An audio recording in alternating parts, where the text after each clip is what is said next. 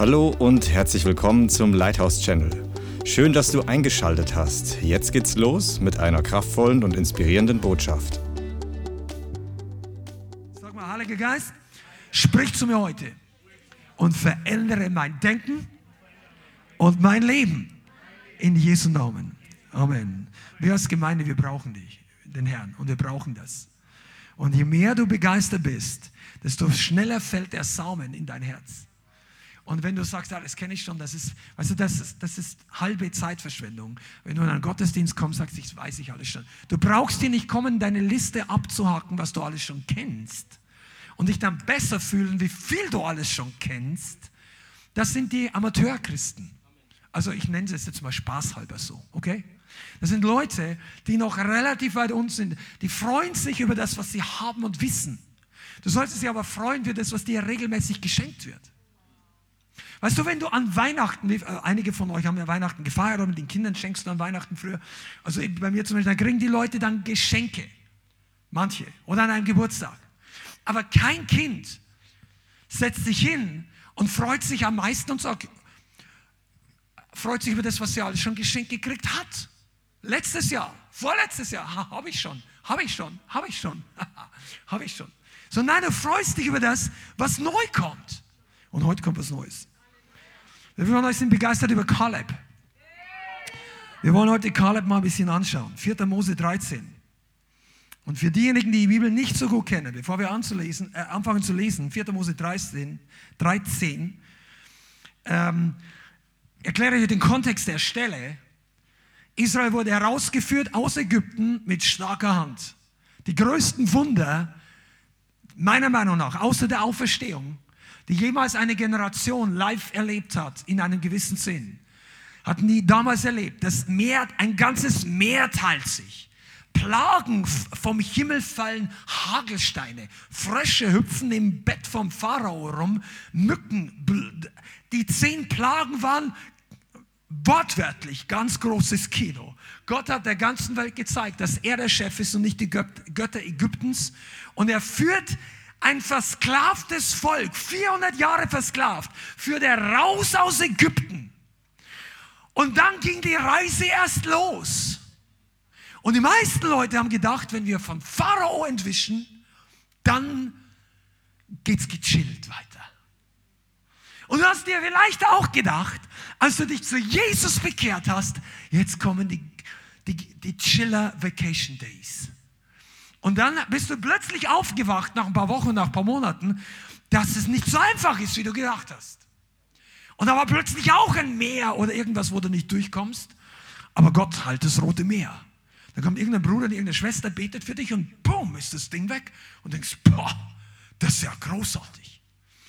Und leider ging es für die damals nicht ganz so großartig weiter weil die sind durch die Wüste durchgegangen zum Berg Sinai, haben den Bund empfangen, die Gesetzestafel, das, den ersten großen Bund. Oh, eines Tages, wenn ich im Himmel bin, dann müsste ich mir unbedingt anschauen, wie das ausgeschaut hat, als der Berg gebrannt hat. Mose war auf dem Berg, der Hörner Schall. Übrigens, das, war, das Wort war Schofar damals. Die Schofar des Himmels hat ertönt, als der erste Bund den Menschen gegeben wurde. Das war übrigens so laut, dass die Leute sich die Ohren zugehalten haben und sagen, wir können es nicht mehr ertragen. das war der erste Gottesdienst nach 400 Jahren Sklavenhaus. Da hat Gott wahrscheinlich den Engeln Gottes gesagt, blas mal ins Horn, weil heute ist Tag der Freiheit. Oder er hat sogar selber ins Horn gestoßen, wie auch immer deine Bibelüberzeugung ist da. Und das war so laut, da haben damals die Gemeinde schon gesagt, ah, ist zu laut.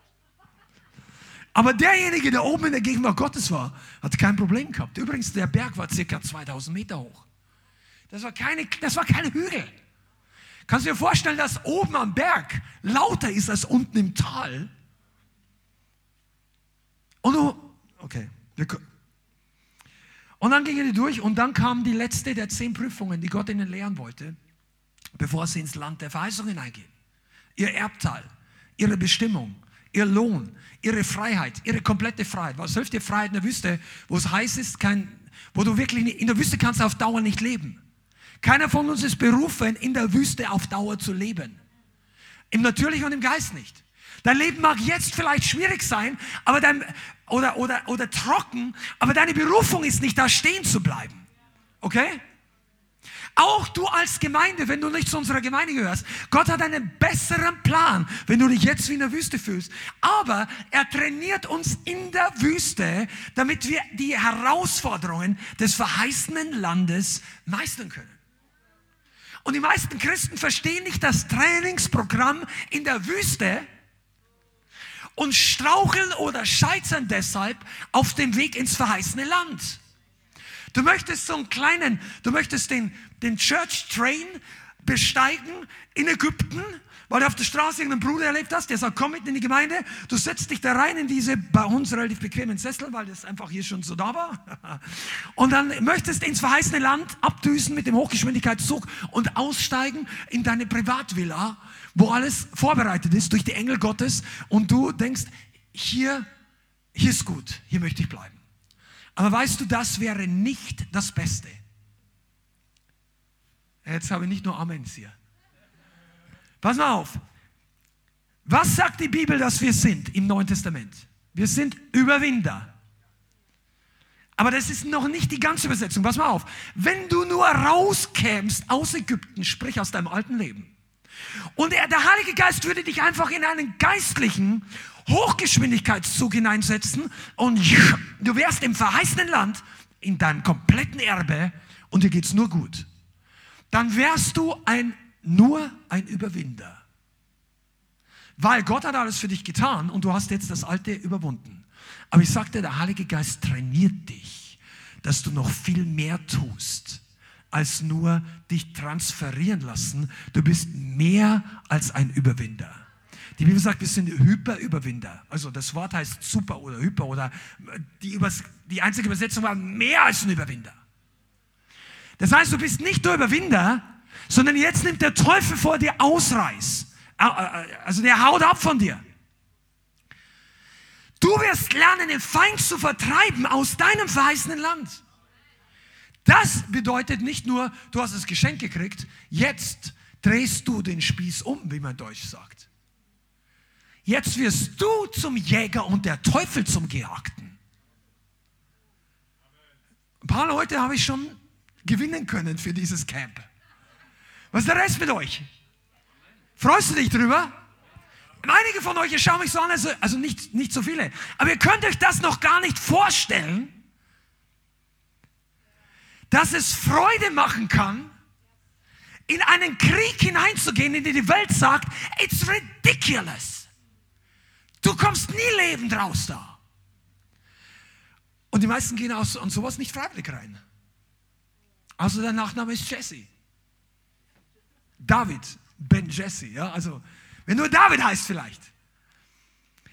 Aber die meisten anderen denken sich, ah.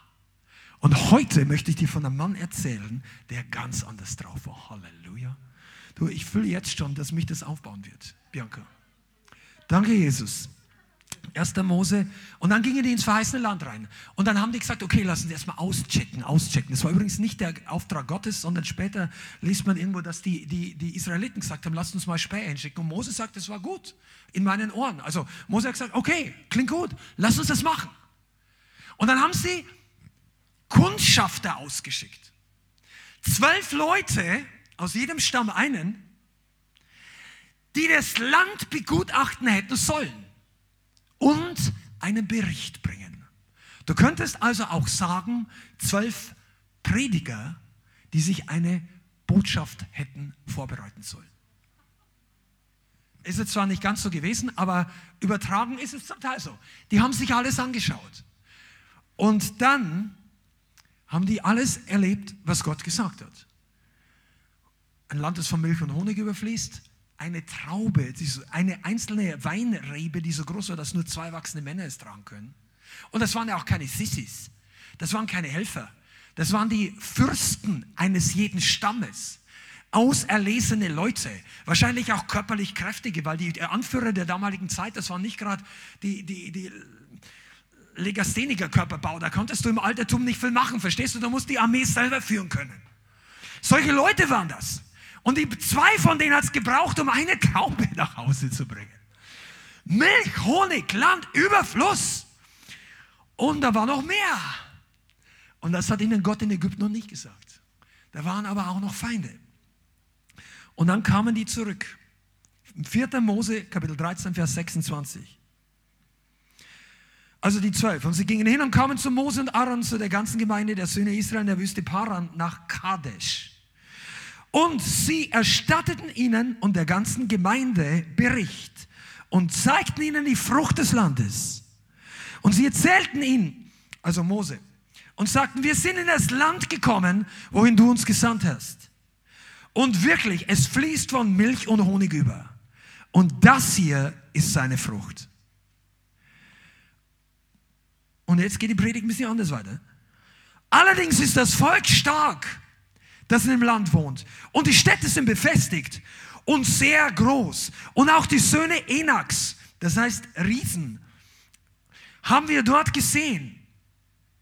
Amalek wohnt im Land des Südens und die Hethiter und die Jebusiter und die Amoriter wohnen auf dem Gebirge und die Kanaaniter wohnen am Meer und am Ufer des Jordan. Und, und ich lese mal bis hierher. Also pass mal auf, das ist zusammengefasst, aber die haben noch ein bisschen mehr geredet. Die haben genauestens Bericht geliefert. Erstaunlicherweise ein Drittel davon über die positiven Sachen und zwei Drittel über die Probleme. So Pi mal Daumen.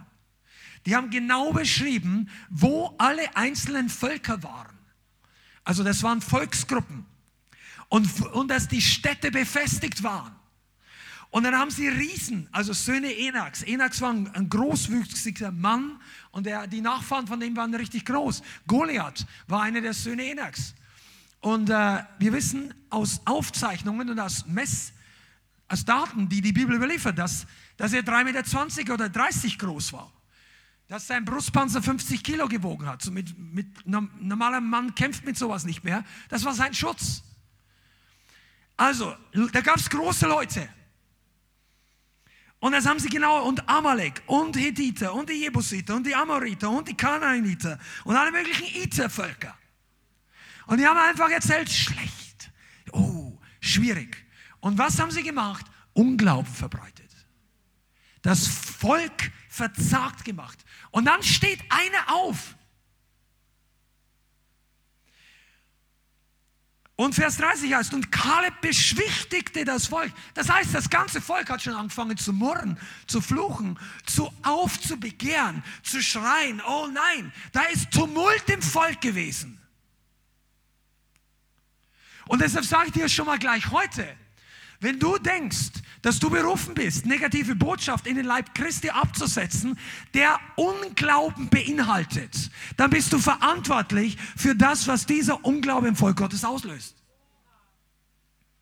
Wenn du heute sagst, Gott tut heute keine Wunder mehr, weil dir das so beigebracht worden ist oder weil du es persönlich nie erlebt hast, oder aus einem anderen nichtigen Grund das Wort Gottes der Lüge bezichtigst. Und du sagst natürlich nicht, das ist nicht der Lüge, das ist die Wahrheit. Aber warum hätte Gott sich ändern sollen, wenn sein Charakter sich nicht geändert hat? Gott hat die, weil dann sagen sie nämlich, und ich muss kurz mal diese Schleife machen, dann sagen sie nämlich, die Wunder haben aufgehört, nachdem die Bibel vollständig war und bewiesen war, dass die Bibel die Wahrheit ist. Da möchte ich dir mal eines sagen, als Argument, wenn du es nicht glaubst und als, als Argument, wenn du es glaubst. Gott hat die Wunder nicht getan, um Theologie zu beweisen. Gott hat die Wunder nicht getan, um zu demonstrieren, dass er der beste Gelehrte ist. Er hat die Wunder getan, weil er Menschen liebt. Weil die Not der Menschen groß war. Du liest das, wenn du wirklich mit offenen Augen die Evangelium liest. Jesus war berührt von der Not. Er hat mitgeweint am Grab eines toten Mannes, obwohl er wusste, dass er ihn gleich auferwecken wird. Aber er hatte Mitleid, Mitgefühl. Leute, die so eine Theologie vertreten, haben kein Mitleid und kein Mitgefühl mit den Leuten, die heute noch krank sind, weil ihnen ihre Theologie wichtiger ist als die Heilung der Leute. Und du sagst, nein, es ist gar nicht so. Aber dann geh doch hin und leg Kranken die Hände auf. Und wenn du glaubst, wirst du sehen, dass Gott sich dazu stellt. Weil es ist nicht unsere Aufgabe, die Kranken zu heilen, also im Sinne von, Gott gibt die Kraft dazu. Aber es ist unsere Verantwortung hinzugehen. Und damals, noch bevor Jesus jemals auf der Erde war, in Fleisch und Blut, gab es die gleichen Unglaubensleute schon im Volk Gottes. Die haben gesagt, ja, das wird nichts. Es wäre schon schön, aber die Probleme sind zu groß. Und überhaupt, und dann kommen die Argumente, warum alles nicht funktioniert. Und ich sagte dir, der Leib Christi und diese Welt hat von religiösen Leuten genügend Argumente gehört, warum es geistlich nicht funktioniert. Wir brauchen kein weiteres Argument, warum Erweckung nicht da ist. Wir brauchen Leute, die es ändern. Und du bist einer von denen, oder du kannst es sein. Amen. Und Kaleb beschwichtigte das Volk, das gegenüber Mose murrte und sagte, lasst uns nur hinaufziehen und es in Besitz nehmen. Wir werden es gewiss bezwingen. Aber die Männer, die mit ihm hinaufgezogen waren, sagten, wir können nicht gegen das Volk hinaufziehen, es ist stärker als wir. Und sie brachten unter den Söhnen Israel ein böses Gerücht über das Land auf, das sie ausgekundschaftet hatten und sagten, das Land, das wir durchzogen haben, um es zu erkunden, ist ein Land, das seine Bewohner frisst. Also der Kannibalen haben sie erfunden, die gab es nämlich da gar nicht. Und alles Volk, das wir darin gesehen haben, sind Leute von hohem Wuchs. Und auch haben wir dort die Riesen gesehen. Nochmal die gleiche Predigt. Die Söhne Enaks von den Riesen. Und wir waren in ihren Augen wie Heuschrecken. Und so waren wir auch in ihren Augen. Und der Teufel sagt Amen. Ihr habt es erkannt. Was bist du überhaupt weggelaufen aus Ägypten? Selber schuld, dass du jetzt in der Wüste sitzt. Und die haben alle dem Teufel richtig gut zugehört. Sagen, hast du es gehört? Warum sind wir überhaupt hier? So ein Blödsinn. Wer ist verantwortlich, dass wir heute hier sind? Und dann sofort Mose gefunden. Der Leiter. Der ist verantwortlich. Nein, die sind ihm ja, er hat sie ja alle in Ketten gesetzt und hinter sich hergezogen in die Wüste, oder? Nein, die sind ja freiwillig rausgelaufen aus Ägypten. Weil wenn der, wenn, wenn der Sieg, die Filmmusik ist noch am Spiel gewesen, ich spreche jetzt geistlich übertragen, das Meer hat sich geteilt und so, dann sind durchgezogen und in dem Moment waren sie alle glücklich. Und haben sie ihr eigene, das letzte Kapitel der Musik haben sie selber geschrieben. Miriam hat, die hat den, den Jubel Gottes und den Lobpreis auf der anderen Seite des Roten Meeres gemacht, als dann die Ägypter alle ertrunken sind. Und wenn du sagst, ach, ist das gemein, ja, warst du jemals im Krieg? Die Leute wollten die unbewaffneten Israeliten überfallen und abmurksen. Was Gott gemacht hat, war einfach nur Notwehr. Man hat eine Tür aufgemacht, lässt die Sklaven rauslaufen und, und, und die, die Verfolger sind so dumm, dass sie sich in den Türspalt stellen. Und als die Tür zufliegt, sind sie alle tot. Gott ist nicht verantwortlich, dass es mehr wieder zurückkommt, wo es vorher war. Er schaut mich alle an. Okay, Objections against Unbelief, ja. Aber lass uns mal hier bei Kaleb bleiben. Weißt du, die Leute wussten, die Leute wussten alles besser. Nur nicht, wie sie ins Land Ägypten hinein, äh, ins Land Kanaan hineinkommen. Und ich möchte, dass wir uns heute das anschauen. Äh, das Vers, Kapitel 14, Vers 1, und die, da hob die ganze Gemeinde ihre Stimme und schrie, und das Volk weinte jede, die ganze Nacht. Ist nicht witzig, aber überleg mal, die haben die ganze Nacht geheult. Ja, wir, wir lachen jetzt drüber, oder manche, aber das war die ganze Nacht, haben die geweint, weil die, die zehn Leute so einen Blödsinn erzählt haben. Und zwar war der Faktenchecker würde sich total auf die Stelle der zehn Kundschafter stellen. Faktenchecker sagt, es ist eine Verschwörungstheorie, dass ein kleines Volk wie ihr diese, diese vielen starken Völker einnehmen können. Glaub nicht an die zwei. Einige von euch wissen, was ich will. Glaub nicht an die zwei. Die sind verrückt. Aber weißt du, was Gott gesagt hat? Na, ich habe die zwei geschickt. Und die zwei sind die einzigen, die übrig waren. Also Josua und Kaleb waren die zwei. Die einzigen, die übrig waren und ihren Verstand im Sinne Gottes behalten haben. Wenn die Welt sagt, you're out of your mind, das heißt auf Deutsch, du hast deinen Verstand verloren. Dann kannst du zu denen sagen, no, I'm out of your mind. Ich bin aus deinem Verstand rausgesprungen und habe den Verstand Christi. Und das war mit Kaleb und Josua damals so. Aber die, der Rest hat geweint und gemurrt. Vers 2. Und alle Söhne Israel murrten gegen Mose und gegen Aaron. Und die ganze Gemeinde, da steht immer wieder Gemeinde. Gemeinde, das war nur das Volk. Das war die Gemeinde. Die ganze Gemeinde sagt zu ihnen, wären wir doch im Land Ägypten gestorben. Oder wären wir doch in dieser Wüste gestorben. Wozu bringt uns der Herr in dieses Land? Damit wir durch Schwert fallen und unsere Frauen, unsere kleinen Kinder zur Beute werden, wäre es nicht besser für uns nach Ägypten zurückzukehren. Und sie sagt nein, sondern lasst uns ein Haupt oder einen Anführer über uns setzen und nach Ägypten zurückzukehren. Und da fielen Mose und Aaron auf ihr Angesicht vor der ganzen Versammlung der Gemeinde in Israel. Und Josua, der Sohn des Nun, und Kaleb, der Sohn des Jephunneh, von denen, die das Land ausgekundschaftet hatten, zerrissen ihre Kleider. Es war damals ein Zeichen von Buße. Und sagten zur ganzen Gemeinde der Söhne Israel, das Land, das wir durchzogen haben, um es auszukundschaften, das Land ist sehr, sehr gut. Wenn der Herr gefallen an uns hat, so wird er uns in dieses Land bringen und uns es geben, ein Land, das von Milch und Honig überfließt. Nur empört euch nicht gegen den Herrn und fürchtet auch nicht das Volk des Landes, denn uns, wir werden sie essen wie Brot, steht hier. Ihr Schutz ist von ihnen gewichen und der Herr ist mit uns, fürchtet sie nicht. Und die ganze Gemeinde sagte, dass man sie steinigen sollte. Also, meine Freunde, hier war Spannung in der Luft. Das ging hier um Leben und Tod. Und ich möchte dich mal fragen, also Kaleb ist ja immer so der, der kleine Nebenmann, Kaleb und Josef. Vielleicht hast du ihn in der Kinderbibel oder irgendwann schon mal gesehen. Und der Mann war something else. Für mich ist er immer noch einer der, der herausragendsten Helden der, der ersten Bücher da. Also unvorstellbar. Der Mann stellt sich gegen das ganze Volk. Und Josua genauso. Aber du meinst, Josua, er war der Nachfahre von Mose, okay. Kaleb stellt sich dahin und sagt, Freunde, hört auf damit. Wir können das. Die Botschaft von Kaleb war einfach nur, wir schaffen das.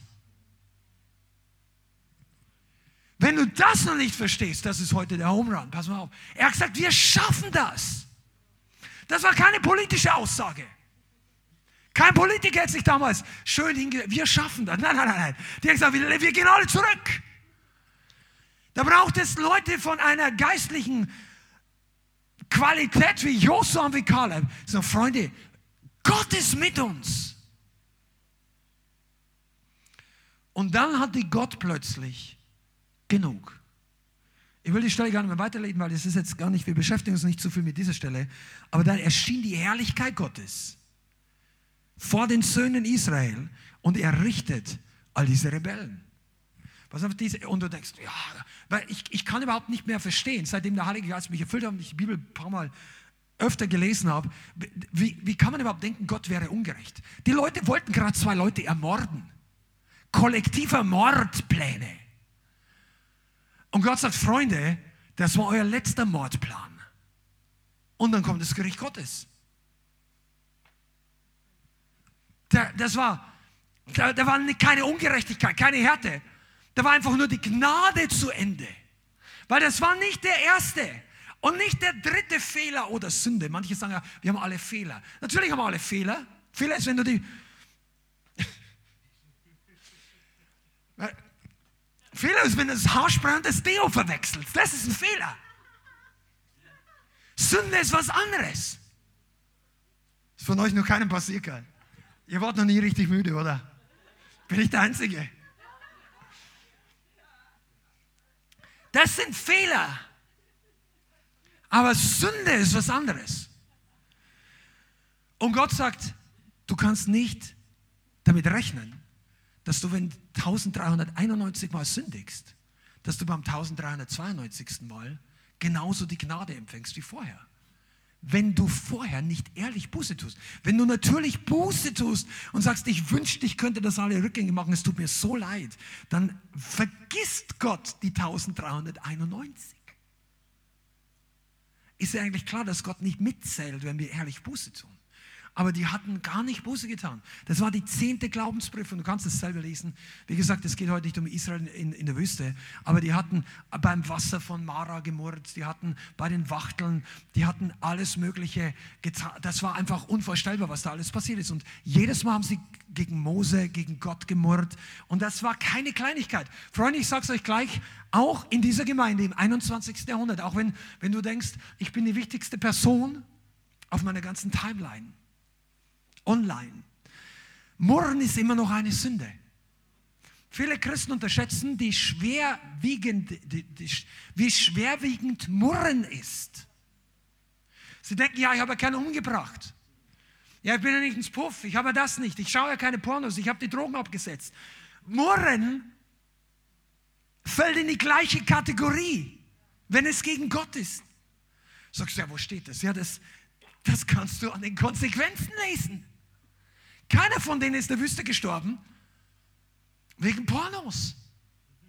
Wobei, das stimmt nicht ganz. Also einige fielen, ein paar Tausende, weil sie Unzucht trieben. Aber die haben zuerst Götzendienst und dann Unzucht getrieben. Aber das war noch eine relativ geringe Anzahl. Alle sind gestorben wegen Murren. Also alle Erwachsene über einem gewissen Alter. Und wisst ihr was? Ich möchte einfach, das, das, das setzt Furcht Gottes bei mir frei. Weil diese Aufgabe war tatsächlich groß. Die Herausforderung war groß, das Land einzunehmen. Aber Gott sagt, ihr habt doch alles gesehen. Die hatten den Film Die Zehn Gebote gerade hinter sich. Im 3D-Kino. Die waren dabei. Und dann sagt Gott, das wäre genug, dass du jetzt glauben könntest. Und einige von euch, mach nicht den Fehler, dass du nur kommst, um zu nehmen in die Gemeinde. Du darfst nehmen, du sollst nehmen. Und wir wollen alles in dich, wenn es das menschlich gäbe, hineingeben an geistlichen. Aber du bist hier, um zu lernen. Nicht nur reife Äpfel zu sammeln und zu Hause deine Wohnung zu schmücken. Du bist hier, um transformiert zu werden als im Charakter, aber nicht nur in der Reinheit des Charakters, weil da haben wir in der letzten Woche mal drüber gesprochen. Es geht nicht nur darum, dass wir unsere verborgenen Sünden, unsere Herzenshaltung in Ordnung bringen. Amen. Es geht aber auch, dass unsere Stärke, unsere Kraft, unser geistliches Level sich ändert. Gott hat eine Berufung für dein Leben. Aber wir erfüllen diese Berufung nicht, wenn wir eine Opfermentalität der geschundenen Sklaven in der Wüste behalten. Seid ihr da? Mit einer Opfermentalität wirst du niemals die Berufung deines Lebens erreichen. Du schaffst es nicht. Aber das ist auch nicht der Plan Gottes. Du musst ja auch nicht jammern. Weißt du, ein Sieger ist immer besser als ein Opfer. Aber ein Sieger wird man nur, wenn man durch Kämpfe hindurchgeht, die ein Opfer nicht kämpfen will, weil es leichter ist, Opfer zu bleiben. Du bist aber nicht Opfer, du bist Täter. Du bist einerseits Täter der Gerechtigkeit und du warst Täter der Sünde. Solange du dich immer siehst, ich kann nichts dafür. Die Leute, man könnte heute zwei Stunden lang über Israel und Ägypten, die paar Monate, die da am Anfang vor diesem Ereignis in der Wüste zugebracht haben, und du wirst eins immer wieder merken, sie haben immer wieder die Verantwortung abgeschoben. Menschen, die nicht wachsen, sind Menschen, die keine Verantwortung für sich selber übernehmen. Das kannst du, das, das ist fast immer so. Eigentlich ist es als Christ immer so. Ich sage nicht, dass Geschwindigkeit der Wachstum oder die Schwierigkeit, durch die du in der Vergangenheit durchgehst, das kann alles Einflüsse auf unseren Wandel haben. Aber wenn überhaupt keine Frucht, kein Wachstum, weil Wachstum ist ja nur die Frucht des Samens, der in einen guten Herzensboden fällt und danach aufgeht. Und Gott ist es, der Wachstum schenkt. Es ist Gnade. Es ist totale Gnade. Aber es ist auch normal, dass Wachstum hervorkommt. Okay? Kaleb war ein Vorbild für diese Generation. Ganz kurz, in welchen Punkten war Kaleb ein Vorbild? Erstens im Glauben. Er hatte Glauben, wo fast niemand sonst Glauben hatte. Kaleb war definitiv ein Mann des Glaubens. Er war ein Prediger. Der stellt sich hin vor die denkbar schlechteste Kulisse der Bibel und predigt denen Glauben, für eine unmögliche Aufgabe, während die so ein Steine sammeln und Messer wetzen sozusagen, um ihn umzubringen. Erzähl mir nicht, dass das ein Wohlstandsprediger war. Und ich habe nichts gegen Wohlstand. Aber diese Message war schwieriger zu predigen als Bless me Lord, bless me Lord.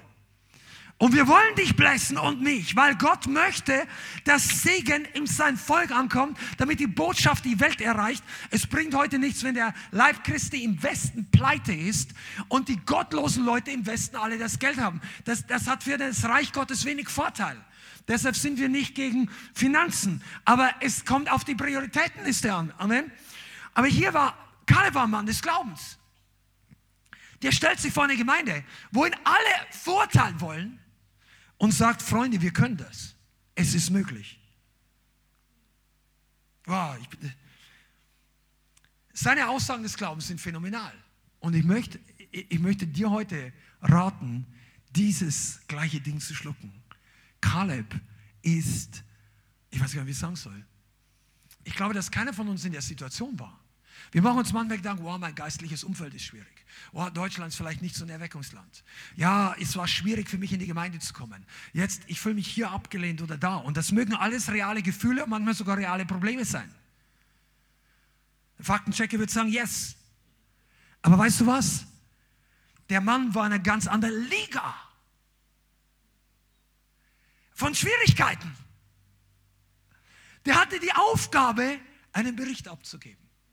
Der konnte entweder nur gut oder schlecht, der, war, der konnte nicht neutral sein. Also, und er hat sich nicht mit runterziehen lassen vom Rest der Mannschaft. Einige von euch, ihr lasst euch zu schnell von, von dem Umfeld, was wirklich gegen Gott ist, runterziehen. Du lässt dich zu schnell von deiner Glaubensüberzeugung abbringen. Du springst zwar nicht komplett ins Boot der Ungläubigen oder nicht komplett in die, in die wie sagt man, ans an den Stammtisch der Rebellen, aber du bist plötzlich nicht mehr so kühn, du bist leise, du bist verzagt, wenn Leute anfangen, dich zu kritisieren. Der Mann, der hat seine Kritiker nicht mehr zählen können. Der wurde geblockt von allen. Den hat jeder entfreundet auf Facebook. Und er hat gesagt, wir können es schaffen. Der Mann war eine Lokomotive des Glaubens mit einer breiten Schaufel vorn. Kennt ihr die alten Dampfloks? Die, sind ja gleichzeitig zum Schneeräumen oder was auch immer. Der hat das Ding weggeräumt. Ich, als ich das heute nochmal gelesen habe, das ist mir so aufgefallen, der stellt sich, das war ja eine zweiteilige Tragödie, könnte man sagen. Also, die haben zuerst mal, haben die, die zehn Leute berichtet, dann kommt Kaleb, springt hinein, unterbricht die Leute zum ersten Mal. Und sagt, Freunde, halt, das ist nicht die ganze Wahrheit. Wir können es einnehmen, wir werden die essen wie Brot. Und die anderen schauen die an und ich kann mir ziemlich gut vorstellen, die zehn Leute, das war doch nicht das erste Mal, dass die zwölf miteinander geredet haben, wie das Land aussieht. Die waren 40 Tage zusammen unterwegs. Ich kann mir vorstellen, dass die am dritten Tag schon diskutiert haben.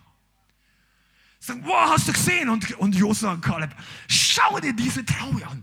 War, der war schon 40, mal war nicht mehr ganz jugendlich, aber der hat wahrscheinlich trotzdem gesagt, Yahweh, Boah! Und die anderen, tatsächlich. Be beeindruckend. Die anderen zehn. Und dann, und dann kommen sie zur Riesenstadt. Und da sind fette Mauern. Und dann sagen die anderen zehn, schau dir diese Mauern an. Und Kaleb sagt, tatsächlich, sehr beeindruckend. Die haben komplett unterschiedlich gesehen. Und da hat sich Spannung aufgebaut. Und dann haben sie ihren Bericht abgegeben. Und ich dir mal eins, wenn du Mann des Glaubens werden willst, dann leg dir, oder eine Frau des Glaubens. Das war die Genderkurve im Leithaus. Nein, es war Glauben für alle. Das ein Scherz, ja. Aber wirklich, Mann oder Frau des Glaubens, dann leg dir eine Sprache des Glaubens zu. Du kannst nicht ständig im Unglauben reden und dir wünschen, du wärst Billy Graham oder Rainer Bonke. Das wird nicht zustande kommen. Du kannst, du möchtest zwar wie, so wie Mose mit dem Stab um deinen prophetischen, weißt du, Prophetie im Neuen Testament gibt es nicht ohne Glauben. Da gibt es manche Leute, die wollen so sein wie der einsame Prophet am Berg Sinai mit dem weißen Bart und alle müssen zu ihm kommen und hören, was das Wort des Herrn sagt. Also du als Prophet solltest du mehr Glauben haben als alle anderen. Im Neuen Testament ist Prophetie mit Glauben verbunden. Du solltest Glauben aus deinen Poren ausstrahlen. Wenn die Welt sagt, Huh, wir gehen unter, sagst du, ich nicht. Ja, das Schiff schwimmt nicht, die Gesellschaft geht unter. Ich sage, ich brauche kein Schiff. Ich gehe trotzdem nicht unter. Der Glaubensjünger findet immer eine Lösung in dem Herrn. Es gibt kein Unglaubensargument, was ich bei Kaleb und Josua verfangen hätte. Die, auch die zehnte Stadt hat ihn nicht überzeugt, dass das Ding zu schwer ist. Dann kamen die Riesen und sagen, wow, habt ihr die Riesen gesehen? Und spätestens, glaube ich, zu diesem Zeitpunkt, ich glaube nicht, dass die die am Anfang gleich gesehen haben, hat Josua und Kaleb gesagt, ich bin gar nicht beeindruckt. Ja, ich sehe die auch. Ja, siehst du nicht, wie groß? Natürlich sehe ich, wie groß sie sind. Und wahrscheinlich zu Hause am Rücken haben sie gesagt, siehst du eigentlich nicht, wie groß Gott ist? Ah, hör mir auf. Du bist immer der Übergeistliche. Ja, du warst zu nah am Mose dran. Zu Josua, ja. Du läufst immer mit Mose rum, jetzt ist dir so in den Kopf gestiegen. Siehst du nicht die Realität, die Realität, die Realität. Und in den Köpfen Hals immer noch hinterher. Die Realität sind die Riesen. Und Mose und Kaleb Weißt du, wenn du lang genug die falschen Programme im Internet anschaust, dann wirst du beeindruckt von den Riesen. Studier nicht den Antichrist, studier den Christ. Tuss. Studier den, der dich erlöst hat. Der andere kommt früh genug. Im Übrigen gibt es ein paar Leute, die wie Kaleb und Josua drauf sind, die das Eintreffen des Antichristen verzögern können. Weil hier, ah, das ist eine ganz andere Message, aber die Spannungsfeld zwischen der Anti-Salbung und der göttlichen Gemeinde wird bis zur Wiederkunft da bleiben. Aber wir sind nicht dazu berufen, den Kopf in den Sand zu stecken. Hoch jetzt ist beinahe Kapitel 5 in der Offenbarung. Jetzt müssen wir uns alle in die Gemeinde zurückziehen, einfach nur noch beten, dass wir überleben. Das ist nicht die Haltung der Gemeinde der Endzeit. Schreib mal Amen in den Chat, wenn du glaubst. Das ist nicht die Haltung, die wir haben sollen. Du bist ein Held. Du bist das Problem des Antichristen, wenn du läufst wie Kaleb. Wenn du nicht beeindruckt bist von diesen großen, was ist denn heutzutage die Festung? Was ist deine Festung? Was sind deine Riesen des verheißenen Landes? Einige von euch wissen noch nicht mal, was euer verheißenes Land ist. Du siehst nur noch die Riesen. siehst kein Land mehr. Manche Christen sehen kein Land mehr. Nein, aber die sehen einfach Probleme. Und ich sagte, diese Gemeinde wird nicht in die Geschichte eingehen als eine Gemeinde, die Probleme groß macht, sondern die Lösung. Aber das ist immer so schön geistlich gesagt. Das ist immer die, die, diese Sprüche, die du gern tweeten oder sonst irgendwas kannst auf deinen Kühlschrank kleben, das ist sich leicht gepredigt. Du solltest diese predigen. Zu dir selber um 6.30 Uhr am Freitagmorgen, wenn du nicht aufstehen willst und dann denkst, ah, schon wieder in der Arbeit, dann predige dir genau das, was dir hilft, deine Riesen zu überwinden. Vielleicht ist dein Kollege XY auf deiner Arbeitsstelle nicht dein Lieblingskollege und er hat schon zum dritten Mal wieder Schicht mit dir zusammen. Und dein, derjenige, der einen Dienstplan schreibt, ist sein Freund. Auch so ein Mobbing-Typ. Und dann wirst du innerlich, ah. Und dann sage ich dir, ein Kaleb, du brauchst diese Salbung. Das ist übrigens die gleiche Salbung von Jesus. Wir reden hier nicht von Alttestament-Salbung. Das Ding hat Paulus genauso erwischt. Aber heute bleiben wir einfach mal bei diesem Mann. Der war ein Vorbild des Glaubens. Zweitens, der war ein Vorbild der Loyalität. Der ist nicht von Mose abgewichen und von Josua. Loyal mit dem Richtigen. Trotzdem er vollkommen in der Unterzahl war. Vollkommen loyal. Der gesagt, wenn wir hier untergehen für Yahweh und die bringen uns alle um, ich gehe nicht mit denen zurück nach Ägypten. Ich werde nicht mit den Rebellen murren. Und das ist übrigens ABC des Gemeindebaus. Wenn du hier bist, früher oder später wirst du eine Entscheidung haben im Reich Gottes, ob du dich fürs Murren entscheidest oder fürs loyale Weitergehen mit der Agenda Gottes. Weil der Feind wird immer kommen und irgendeinen Samen des Zweifels versuchen zu säen. Fehler im Reich Gottes passieren nicht dadurch, dass Leute sich verirren, sondern dass Leute zweifeln. Aber Loyalität ist, der Josef war genauso loyal. Als er 40 oder 45 Jahre später das Zepter von Mose übernommen hatte und Mose dann in die Ewigkeit ging, da sagt Mose, die, äh, Josua diesen weltbekannten Satz. Choose this day whom you're gonna serve. Entscheide dich heute, wem du dienen willst. Ich aber und mein Haus Und bin überzeugt, die waren irgendwo in Reich und Hörweite. Die haben gesagt, wir werden dem Herrn folgen. Aber Gott sei Dank war das eine andere Gemeinde, eine neue Generation. Ne, die haben alle die Alten sterben sehen in der Wüste. Ihre Eltern, die gesagt haben, oh, ihr seid unverantwortlich unseren Kindern gegenüber. Wären wir doch in Ägypten gestorben oder in der Wüste. Gott hat gesagt, okay, dein Wort komme auf euer Haupt. Dann werdet ihr in der Wüste sterben. Aber die Kinder, von denen ihr sagt, wir oder Mose oder der Herr geht unverantwortlich um, diese Kinder will ich ins weiße Land hineinbringen. Das war eine Lektion für Kindererziehung. Wenn du die Kinder vom Kampf schützen wirst, kann sein, dass du in der Wüste stirbst. Wenn du in den Kampf gehst, in dem Herrn, dann wirst du gerettet, gesegnet, dein Haus und deine Kinder werden die nächste Generation. Wisst ihr eigentlich, dass die Kinder damals die erste Generation des Segens waren, leider? Außer Kaleb und Josua. Der Rest ist vorher gestorben. Gott sagt, äh, die Bibel sagt, Gott hatte keinen Gefallen an ihnen. Das heißt, die mussten von Null wieder anfangen. Wäre es doch viel besser gewesen. Zehntausende oder Hunderttausende von den Eltern hätten Gott gehorcht und die Kinder hätten weitergehen können. Vielleicht hätten sie das Land schneller eingenommen. Wenn sie Väter gehabt hätten, die in der Wüste, in der Wüste nicht gestorben wären. Das ist der nächste Punkt, in dem Kaleb absolut vorbildlich ist. Und ich bleibe noch ein bisschen dabei, weil das wirklich wichtig ist. Loyalität. Manche Christen und im Zeitalter des Internets ist Loyalität selten geworden. Früher bist du irgendwo aufgewachsen und du warst relativ lang, vielleicht an dem Ort oder mit der Beziehungsnetzwerk, was du so hattest. Es kann auch in der Welt gewesen sein. Heutzutage zieht man sehr schnell um, man wechselt sehr, es geht, viele Dinge gehen viel schneller. Das hat positive Dinge.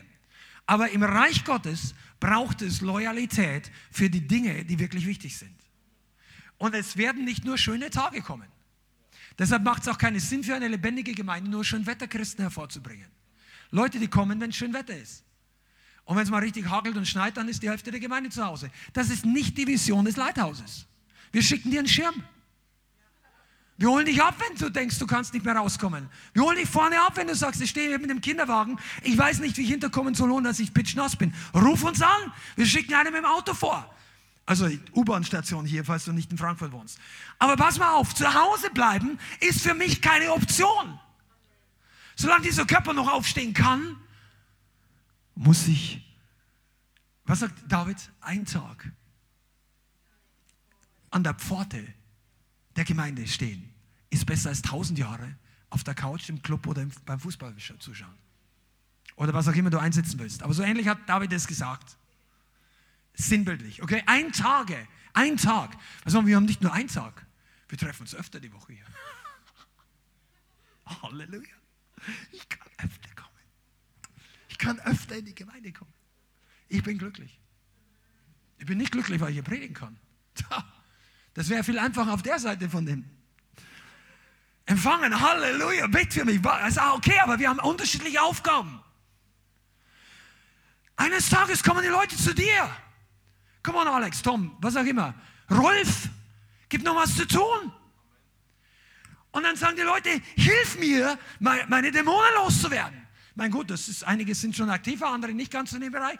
Aber oder sagen wir, hilf mir, Jesus nachzufolgen. Und dann kannst du nicht sagen, ja, ich, Ruf mal einen Christian an oder die Bianca. Bei uns rufen sonst hunderte Leute an. Wir brauchen Leute, die gleichzeitig wie Kaleb sind. Loyal dem Auftrag und nicht, äh, versteht ihr, was ich meine? Loyalität ist ein Geheimnis. Loyalität hat eine ganz besondere Belohnung. Ich sage das auch euren Freunde, die online zuschauen. Loyalität hat etwas, was du nicht erkaufen kannst mit irgendetwas anderem in dieser Welt. Es kommt eine Belohnung für jemand, der bis zum Ende dran geblieben ist. Elisa war loyal bei Elia, obwohl Elia viele Feinde hatte. Die Jünger waren loyal mit Jesus und einer war mit am loyalsten, sozusagen. Nämlich Johannes, der stand noch als einziger der zwölf und der männlichen Jünger am Kreuz. Die Frauen hatten es, glaube ich, ein bisschen einfacher, weil die nicht ganz so, die, oder ich weiß es nicht, aber ich vermute nicht die ganzen gleichen Druck an Verfolgung erlebt haben. So konnten die am Kreuz einfach so als, ja, die weinenden Frauen, die waren da es war für sie emotional genauso schwierig, keine Frage, absolut. Aber der, der, die Soldaten haben sich nicht gleich jede Frau geschnappt, versteht ihr? Aber von den Männern war Johannes, der war loyal bis zum Schluss. Und der Schluss war erst der Anfang. Und am Ende hat Johannes war der einzige Jünger, den der Teufel nicht umbringen konnte. Das war wirklich eine Sache, aber er hat es versucht. Und ich weiß heute nicht, wenn du die genauen Details kennst, weißt du nicht, ob du nicht lieber Jakobus lieber sein möchtest als Johannes. Weil Jakobus ist schnell gestorben, Johannes haben sie versucht langsam zu verbrennen. Aber es spielt keine Rolle, wenn du in Jesus bist, dann, dann kratzt dich das nicht mehr so. Übrigens, die Gemeinde im Westen hört viele Themen gern, aber über Verfolgung kriegst du die meisten nicht ganz so die, oh, komm mal, predige mal ein Seminar über Verfolgung. Wir wollen alle lernen, wie es in Verfolgung gut geht. Das ist nicht so ganz das Like Nummer eins Thema. Aber die Gemeinden, die stark sind, in China, in äh, Iran, Irak, in den Ländern der Verfolgung, die haben gelernt, wie es auch ist, standzuhalten. Kaleb hat gepredigt unter größter Verfolgung.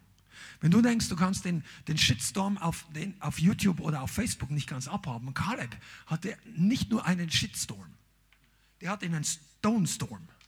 Also die haben die Steine bereits hoch und wollten schon schmeißen. Die hatten, weil, und ich ich glaube einfach, dass diese DNA übergehen wird. Einige von euch, ihr werdet aufstehen und sagen, Freunde, ihr könnt sagen, was ihr wollt, aber die Heilung kann es mir nicht ausreden. Ja, das ist alles fake, fake, fake. Erzähl dem doch, dass der geheilt worden ist. Ja, der bezahlt die. Wir haben nicht so viel Geld, die Leute hier alle zu bezahlen. Und so gute Schauspieler kriegst du überhaupt nicht, dass die das so authentisch rüberbringen. Ich kenne niemand. Wisst du nicht mal, wen ich da anrufen sollte? Soll ich die da bezahlen, dass die hier monatelang kommen? Ihr kennt die Gesichter doch. Da müsst ihr Millionär sein. Würde ich ja niemals machen. Aber die Logik ist wie ein Schweizer Käse also, aber das kannst du auch nur, wenn du unbedingt das, das Offensichtliche leugnen möchtest.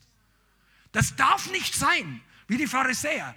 Der kann nicht krank gewesen sein. Hol die Eltern, die sagen, ja, der war krank. Dann, wer hat ihn geheilt? Also, wenn die Argumentation nicht klappt, gleich in die nächste. Und damals war es genauso. Kaleb Josef sagt, hey, wir können das. Nein, wir können das nicht. Und wir werden sterben. Und die haben sich reingesteigert in den Unglauben. Manche Leute, wenn du herausforderst, die steigern sich richtig in Rebellion rein. Aber ich fordere ja gar nicht heraus, aber Gott fordert manchmal Leute heraus. Wenn du hier in diese Gemeinde kommst und neben dir sitzt jetzt gerade eine Person, die vielleicht vor ein paar Tagen in einem Seminar war, wo jemand über Schofas gelehrt hat und der hat sich so ein neues Ding gekauft und plötzlich nimmt er das Ding raus und macht und du denkst, what? Cool down. Vielleicht bläst er gerade um deinetwillen. Aber dein Herz denkt sich, ich will hier raus. Und der Teufel sagt auch, ich will hier raus. Und dein Körper fühlt sich unwohl. Und der Heilige Geist sagt, lass es passieren. Wir machen hier klar Schiff. Oh, ich, ich, muss hier dranbleiben. Nächster Punkt. Kaleb. Eine der Sachen, wo er absolutes Vorbild war. Und das ist fast einer der größten. Neben seinem Glauben finde ich, das größte Vorbild ist seine Ausdauer. Lass mal kurz eine Stelle, damit du weißt, äh, wovon ich rede. Schlag mal auf Josua Kapitel 14. Übrigens findest du das, du musst unbedingt, wenn du Kale verstehen willst und Josua, musst du diese Stelle parallel lesen zu der Kundschafterstelle. Josua Kapitel 14 auf Vers 6. Das ist viele, viele, viele Jahre später. Da waren alle anderen tot, die Rebellen, da war sogar Mose tot schon. Josef war der Leiter und sie stehen wieder vor dem verheißenen Land oder haben Teile schon eingenommen. Und dann sagt, kommt Kaleb zu Josua. Und Kaleb war in dem Moment 85 Jahre alt. Josua 14, Vers 6. Da traten die Söhne Juda vor Josua in Gilgal. Und Kaleb, der Sohn des Jephune, der Kenisiter, sagte zu ihm, du kennst das Wort, das der Herr zu Mose, dem Mann Gottes, meinetwegen und deinetwegen Kadesh Barnea geredet hat. 40 Jahre war ich alt, als Mose, der Knecht des Herrn, mich von Kadesh Barnea aussandte, um das Land auszukundschaften. Und jetzt hör genau zu. Und ich brachte ihm Antwort, wie es in meinem Herzen war. Hier hast du die glasklare Erklärung für die komplett unterschiedliche Wahrnehmung der zwölf Kundschafter. Alle anderen haben berichtet, was vor Augen war. Kaleb und Josua haben berichtet, wie es in meinem Herzen war. Und sein Herz war voll von Glauben über Gott, voll von Gewissheit. Genau wie David. Der hat genau gesehen, wie groß Goliath war, wie alle anderen. Aber in seinem Herzen war Gewissheit. David hat geredet aus seinem Herzen. Kaleb hat geredet aus dem Herzen des Glaubens. Vers 8. Meine Brüder aber, die mit mir hinaufgezogen waren, machten das Herz des Volkes verzagt. Ich aber bin dem Herrn, meinem Gott, treu nachgefolgt. Mensch, hier steckt so viel drin, ich muss da kurz pausen. Vers 8. Meine Brüder machten das Herz des Volkes verzagt. Wisst ihr, was das bedeutet? Unglauben springt von Herz zu Herz.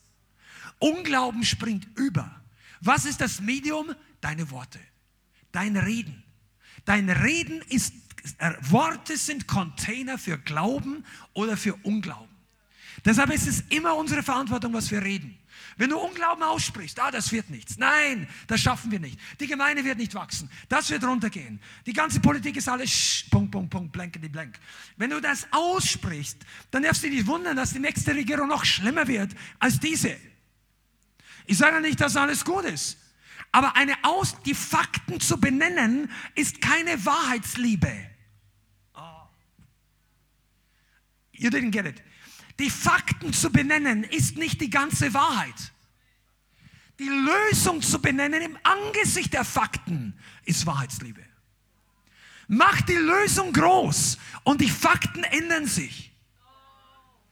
Programmiere und rede, wenn du es im Glauben hast. Du musst natürlich nicht nachplappern wie ein Papagei. Einige von euch wissen noch gar nicht, wovon ich rede. Wenn du diesen Glauben im Herzen hast, wird dein Leben sich verändern. Und du fängst nicht mehr an zu reden, ach du meine Güte, das ist alles mies, das ist alles schlecht, das wird nichts werden, das, oh mein Leben wird immer schlimmer. Mir ging es so schlecht und ich glaube, es fühlt sich schon wieder so schlecht an. Sondern, wenn du anfängst zu reden, nein, das wird dieses Mal anders. Ich bin 153 Mal in die Falle getappt, jetzt von heute an nicht mehr. Und deshalb glaube ich, dass Christen Militanz brauchen. Du brauchst diese Linie im Sand, die du selber ziehst mit deinen Warboots. Sag, Freund, Teufel, du, darüber trittst du nicht mehr, weil sonst bis hierher und nicht weiter. Ich bin so weit abgefallen, ich kehre jetzt um. Ich bete jetzt anders. Ich faste jetzt. Ich, ähm, und ich rede nicht von Leistung, sondern einfach von Umkehr aus Gnade, Umkehr aus Glauben, Umkehr aus Gehorsam. Friede. Wow.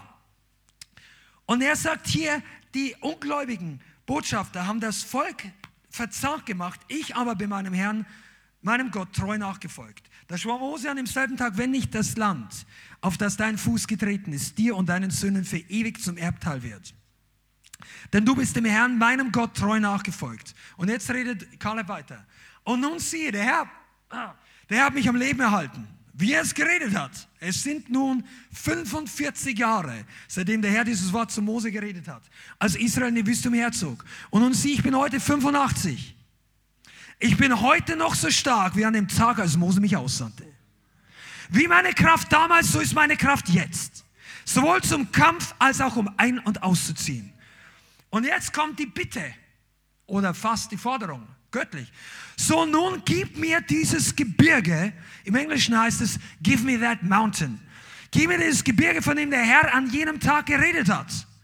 Denn du hast an dem Tag gehört, dass die Enakiter dort sind und große feste Städte. Vielleicht ist der Herr mit mir, dass ich sie vertreibe, wie der Herr geredet hat. Das segnete ihn Josua und gab dem Kaleb, dem Sohn des Jephune, Hebron wow, zum Erbteil. Da wurde Hebron dem Kaleb, dem Sohn des Jephune, dem Kinesiter, zum Erbteil bis zum heutigen Tag, weil er dem Herrn, dem Gott Israels, treu nachgefolgt war. Der Name Hebrons aber war vorher Kirjat Arba, das heißt die Stadt des Arba der war der größte Mann unter den Enakitern gewesen. Ist dir klar, was hier steht? Da kommt ein 85-Jähriger. Er erzählt mir nichts von einem alten weißen Mann. Der war übrigens nicht weiß, das waren Juden oder Hebräer. Aber egal, der war alt in den Augen der Leute. Wahrscheinlich war er ziemlich grauhaarig. Und er geht zum anderen alten Mann hin.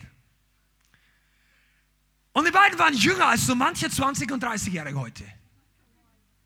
Er sagt, ich bin doch genauso stark wie damals. Mit 40 Jahren, gut durchtrainiert. Und er hat ja auch als Sklave gearbeitet. Der, versteht ihr eigentlich, was der die 40 Jahre gemacht hat? Ziegel gebrannt, das waren Sklaven. Die hatten jeden Tag Jim, ja. Die waren, die waren, er hat gesagt, so kräftig wie damals bin ich heute noch. Zum Kampf. Und manche Leute lesen das einfach nur als so schöne Bibelgeschichte. Weißt du, was ein Kampf damals bedeutet hat? Du hast das Schwert gezogen und bist auf eine heranstürmende Armee zugelaufen und hast jeden erschlagen, damit du nicht erschlagen wirst. Das ist der Kampf. Wie viele 85-jährige Leute kennst du, die so drauf sind? Die meisten sind froh, noch selbstständig Bergsteigen oder Fahrrad fahren. Also 75 geht er noch, aber 85 nach unserer menschlichen Erfahrung. Aber der sagt, ich bin noch so kräftig wie damals. Und dann haben sie beide ausdiskutiert, wer das Land bekommt. Wisst ihr, was für mich einfach, ich könnte, ich könnte hier eine Stunde schwärmen. Vielleicht mache ich das, dann mache ich Schluss jetzt hier und jetzt bete für euch. Also das, ich, ich, ich komme nicht ganz weg über, die, über die, diesen Typus. Der, der fragt seinen Leiter, der wartet erstmal 45 Jahre, ohne dass er was falsch gemacht hat, ab. Wie viele von euch wären hier die nächsten 45 Jahre, weil irgendwelche Leute in der Gemeinde so viel versaut haben, dass hier nicht mehr viel passiert, aber Gott sagt zu dir, bleib hier. Ich glaube, im Neuen Testament ist ein bisschen anders. Aber überleg dir mal, dass du 45 Jahre nichts verkehrt gemacht hast und du musst in der Wüste mit den anderen umherwandern. Der Mann wurde nicht bitter. Und der hat seinen Glauben nicht verloren. Der Mann hat nicht gesagt, oh Gott, siehst du nicht, mit 40 hätte ich dir dienen können. Mit 50 hätte ich dir noch, mit 60. Mit 70 wäre ein bisschen was übrig geblieben, aber jetzt kannst du das Land selber einnehmen. Ich bin alt, such den anderen. Der hat nicht gesagt, ich bin so alt. Der hat außerdem Autoritäten immer noch geschätzt. Josua war ja ein bisschen sein Glaubensbuddy. Die waren äh, gleiches Alter. Die waren alle 40, circa. Und er war nachher sein Leiter. Da geht er nicht, Josua, komm, du weißt, und bumm. Nein, er hat gesagt, komm, erlaube mir, du kennst das. Und er geht zu Josua und sagt, schau mal, Gott hat das geredet. Vergiss es nicht. Vergiss nicht, was Gott über mich geredet hat. Heute ist der Tag. Und jetzt sage ich, darf gehen. Und Josua sagt, be blessed. Und Josua gibt dem Hebron. Nur war Hebron halt nicht Hebron. Also, Hebron war schon Hebron. Da war übrigens auch Abraham und seine Frau begraben. Aber übrigens, der Teufel weiß genau, wo er seine Chefs reinsetzt. Abraham war der Vater des Glaubens. Er setzt den größten aller Riesen in diese Stadt. Das war nämlich zur Zeit Abrahams noch eine Feld. Da steht eine, also wenn du heute nach, wenn du das nicht kennst, wenn du heute nach Hebron kommst, eine Stadt, die gibt es noch heute. Gibt wenige Städte, die 3.000 oder 4.000 Jahre alt werden, aber Hebron gibt es noch heute. Und du kannst heute das Grab Abrahams besuchen in Hebron. Das war eine Höhle, die Abraham gekauft hat. Da war wahrscheinlich noch nicht eine Riesenstadt da. Und ein paar hundert Jahre später sitzt der Größte der Riesen dort. Und Josua sagt, Kaleb, ich segne dich. Du kriegst die Stadt mit dem größten Riesen. Und Kaleb sagt, danke. Und der Vers danach sagt, und das Land hatte Ruhe vom Krieg. hey, come on! Kaleb macht dem Ding ein Ende. 85 Jahre. Und der geht nicht nur einfach irgendwo hin, der geht zum Riesen, zum Größten. Haut das Ding weg. Und weißt du, was das aus ihm macht? Das Glaubensvorbild Nummer eins oder Nummer zwei, weil wir wissen nicht, Josa und Kaleb waren beide. Aber der geht da hin und haut in Hebron. Und wisst ihr, was das eigentlich war? Ich glaube, ich glaub, dass das einer der ersten Riesen, der gefallen ist, gewesen. Und dann haben all die jungen Leute, was heißt junge Leute, die waren 40 damals. Wenn du denkst, oh, ich bin jung, jetzt bin ich schon 32, ich werde alt. Komm, hör auf damit. Der, die nächste Generation damals war 40 und der Vorkämpfer war 85. Und der geht nicht einfach zu einem kleinen alten General des Feindes, der genauso alt ist und die kämpfen, da knirschen die Knochen und du hörst den Kalk rieseln. Nein, er haut den größten aller Riesen, boom! Und dann sieht die ganze nächste Generation, hey, Kaleb hat es gesagt und es funktioniert, wir gehen da jetzt auch rein. Der zeigt ihnen, wie man die Riesen davon jagt. Hey, Jesus, der Herr braucht eine Kaleb-Gemeinde. Der Herr braucht jemand wie dich. Der plötzlich aufwacht und sagt, was bin ich eigentlich? Fünf Jahre bin ich vor dem Riesen weggelaufen. Sagst du, ja, was redst du eigentlich? Vor dem Riesen der Einsamkeit, vor dem Riesen des Sichritzens, der Riesen der Depression, dass der, dass der Teufel dir eingeredet hat durch irgendwelche Ärzte, in deiner Familie sind schon drei Leute an Krebs gestorben, für dich ist die Chance sehr hoch, dass dir auch passiert. Und jedes Jahr hast du Panik, für, zur Krebsvorsorge zu gehen. Das ist ein Riese. Der Riese deiner alten Schulden, die dich immer wieder angrinst, ganz frech, wenn du deinen Kontoauszug liest. Oder das, was du abbezahlen musst. Und der Teufel sagt, in 23,5 Jahren wirst du nicht fertig sein. Und dann sagst du ihm, Erzähl ihm mal von Kaleb. Nicht dem Bankdirektor, dem Teufel. Der Bankdirektor wird zufrieden, wenn du dein Geld bezahlst. Da hat übrigens mal jemand von kurzem gesagt, er sagt, I prophesy in Jesus' name, the Lord will cancel your debts. Und dann hörst du, Amen, Amen, Amen. He will do it, also er wird es tun, indem du sie zurückzahlst. Amen. Der wird dich segnen, so mit Finanzen gut umzugehen, dass du so viel Geld hast, dass du deine Schulden zurückzahlst. Und das wird schneller gehen, als der Teufel dir einredet. Das ist übrigens Siegermentalität. Weißt du, wir reden ja hier im Neuen Testament. Oh, der, der haut diesen Riesen einfach weg, Kiriat. Und dann gibt er der Stadt einen neuen Namen. History Making. Ja, wir singen immer das Lied gern. Also vor einigen Jahren haben sie es gern gesungen in Deutschland. Und jetzt wird Zeit, dass, man wirklich, dass du wirklich aufstehst. Weißt du, deine, deine Vergangenheit definiert dich nicht mehr. Lass nicht zu, dass die Leute, die um dich herum sind, dir einreden, was in Glauben geht und was nicht geht. Die, Leute, die versuchen, den anderen zu erklären, was alles nicht geht, die sterben in jeder Generation in der Wüste. Nicht nur damals. Weißt du, wie die heute sterben? In toten Gemeinden nicht viel passiert.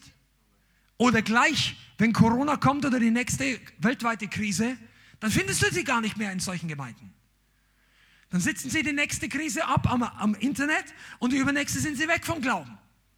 Ich sage nicht, dass es so kommen muss, aber ich möchte dich auch ein bisschen wachrütteln anhand der Aktualität, der Herausforderungen. Wir reden doch hier, das ist keine Sonntagsschule über nettes Kindergeschichte, ja, Kaleb und Jose und so weiter. Nein, die Riesen sind real in seinem Leben und in unserem Leben. Vielleicht denkst du dir, wow, ich bin zu jung, dass ich das schaffe. Oder ich bin so alt, dass ich noch einen Partner finde. Oder ich ich habe ich hab zu viele Male meine Arbeit oder meine Ausbildungen geschmissen. Und jetzt bin ich 37, keiner will mir mehr was. All das ist falsches Denken. Gott hat noch nie gesagt zu irgendjemandem, du bist zu alt. Kennt ihr die Stelle? Du bist nicht zu alt. Die einzigen Leute, die so alt sind, sind hier oben zu alt. Im Denken zu alt. Wenn du denkst, ich werde immer älter, dann wirst du immer älter. Dann schaust du dich in den Spiegel und der Spiegel bestätigt, was du denkst. Aber wenn du denkst, ich bin genauso stark wie mit 40. Also wenn du älter bist wie 40. ich bin auch so stark wie 25. Ich glaube, dass wir werden eine Gemeinde werden, die heißt, wir schaffen das. Also nicht wir, nicht wir, nicht wir, Gott. Aber so wie Kaleb gesagt hat, wir können dieses Land einnehmen. Jetzt komme ich einfach mal in das Neue Testament oder in, unsere, in unser Leben. Kaleb sagt, wir werden sie essen wie Brot. Mensch, was habe ich diese Leute vermisst in der ganzen Corona-Zeit? Die einfach gesagt haben, wir werden dieses Virus essen wie Brot. Und damit meine ich jetzt nicht, das zu ignorieren, aber geistlich ein bisschen Gegendruck gegen diese und egal wie du politisch drüber stehst, aber ich denke, jeder Christ sollte sich klar sein, dass eine Todesangst ist Propaganda des Teufels.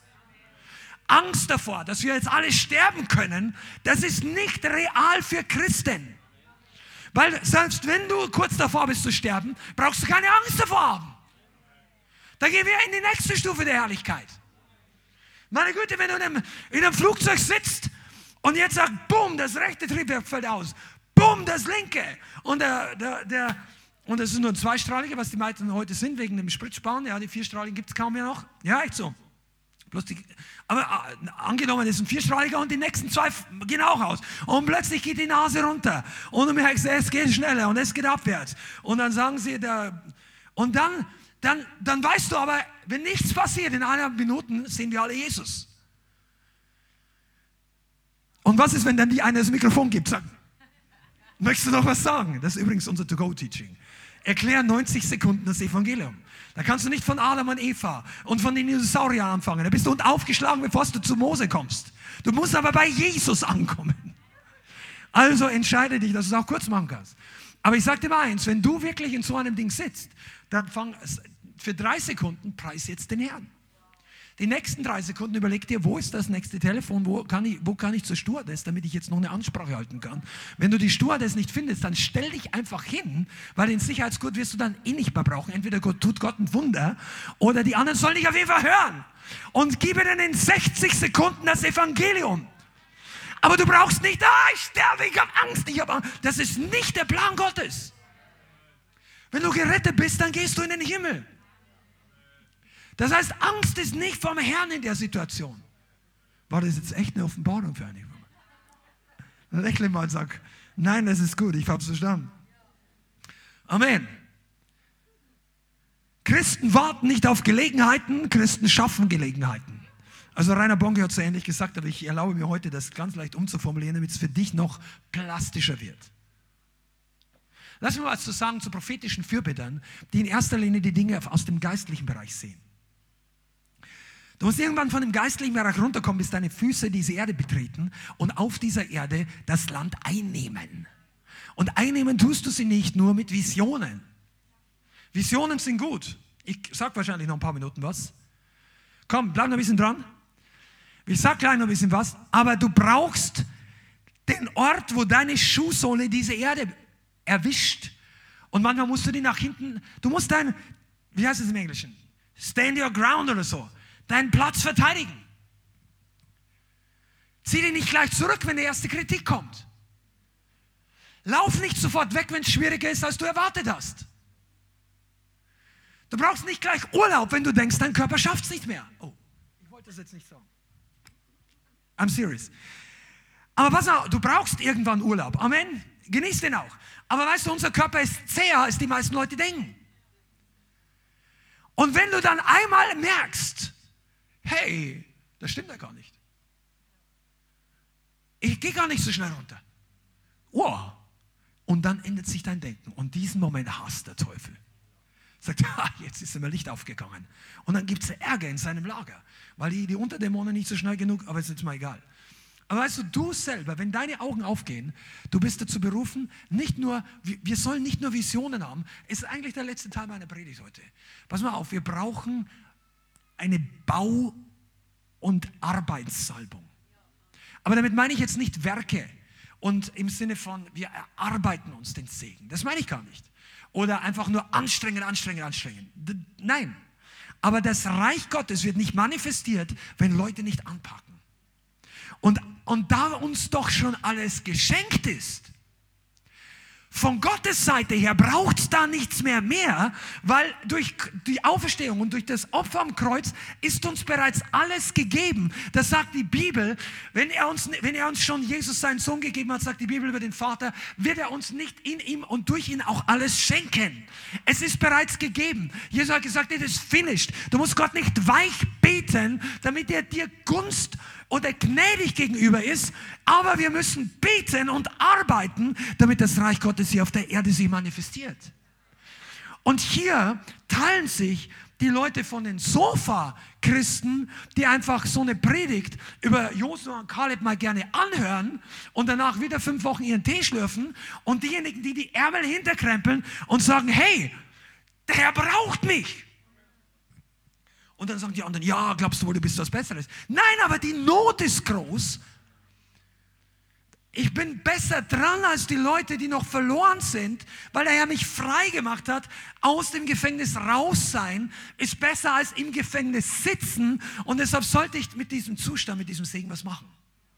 Und ich möchte euch wirklich in eine neue Lighthouse, das ist für unsere Gemeinde, aber ich hoffe, dass du es auch für dich annehmen kannst und möchtest vielleicht. Du solltest dich auf eine Arbeitsphase einstellen. eine geistlich positive Arbeitsphase. Ich rede nicht von Schwitzen, also Schwitzen kann es sein, aber ich rede nicht von Werken, Abmühen. Oh, ich kann nicht mehr, aber Gott will es. Und noch einen Peitschnieb, oh, hau dich selber hinten rein. Und das Ganze wird immer mühsamer und wir, wir trösten uns gegenseitig, dass wir alle so leiden für den Herrn. Ich meine es nicht. Wir leiden nicht für den Herrn durch unsere eigene Arbeit, wir leiden, wenn dann, für die Verfolgung im Namen Jesus. Das ist uns verheißen und das ist Teil des Packages.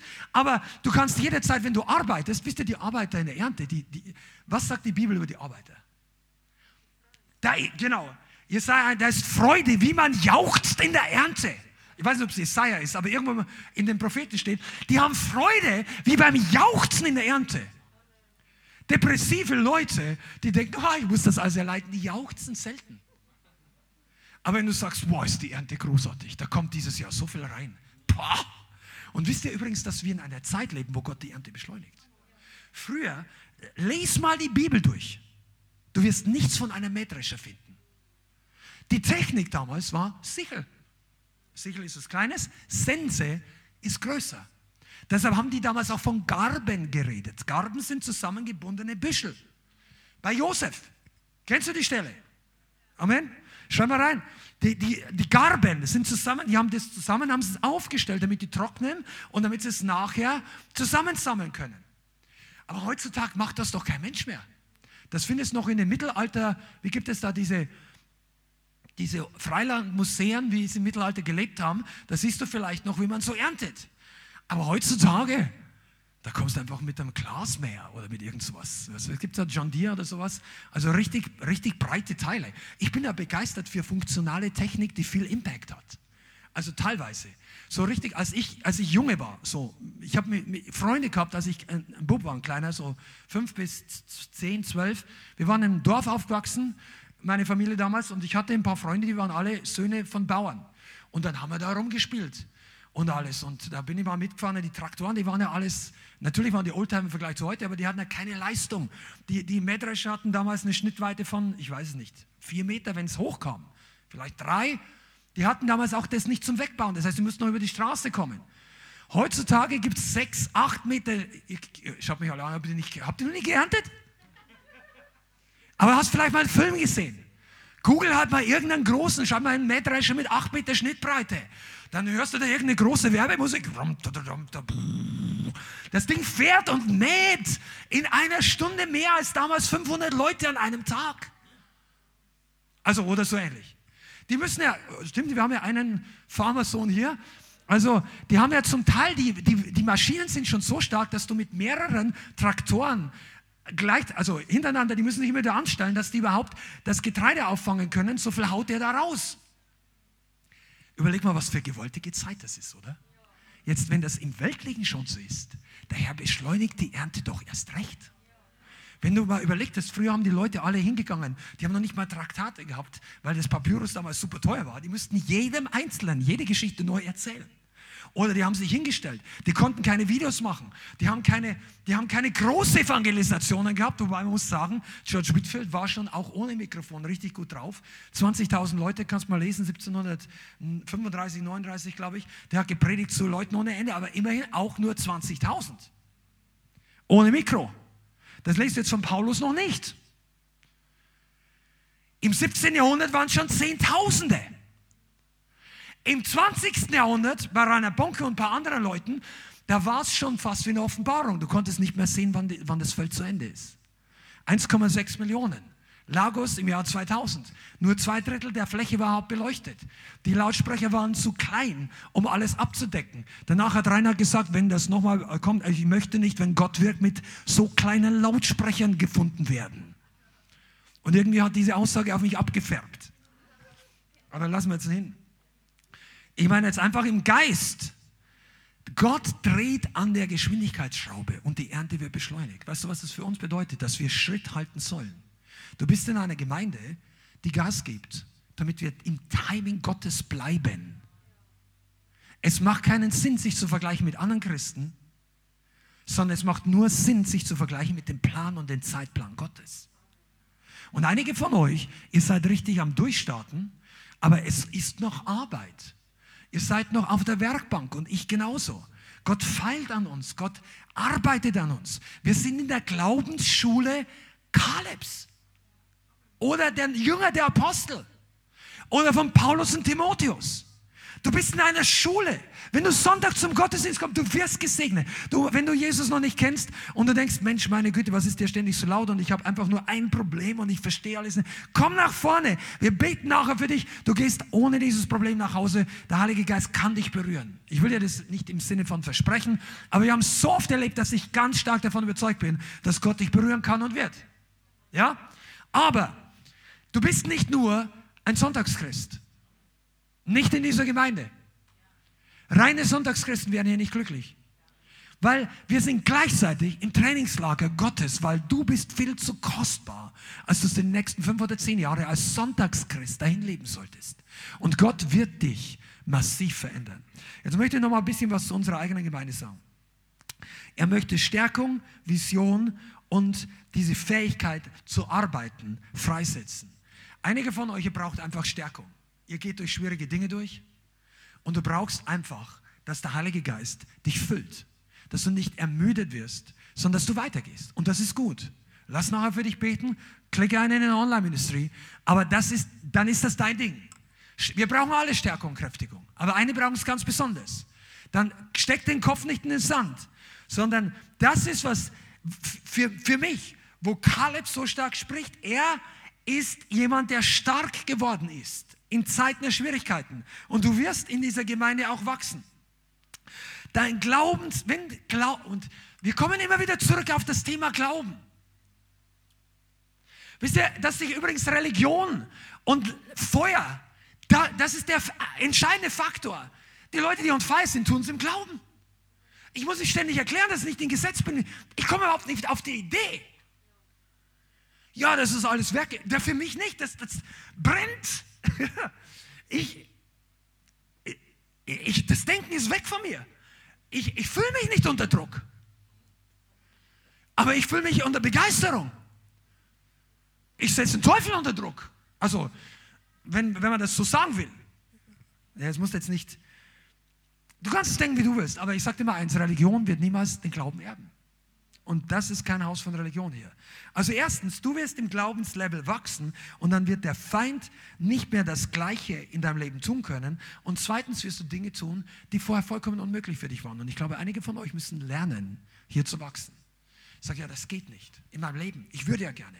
Ich finde die Gemeinde gut, ich finde das gut, ich find, aber das geht. Ich habe zu wenig Geld, zu wenig Zeit, ich habe Ressourcen zu wenig, ich habe zu wenig Kraft. Ich will, weißt du, und genau an diesem Punkt brauchen wir diesen Glauben fürs Unmögliche.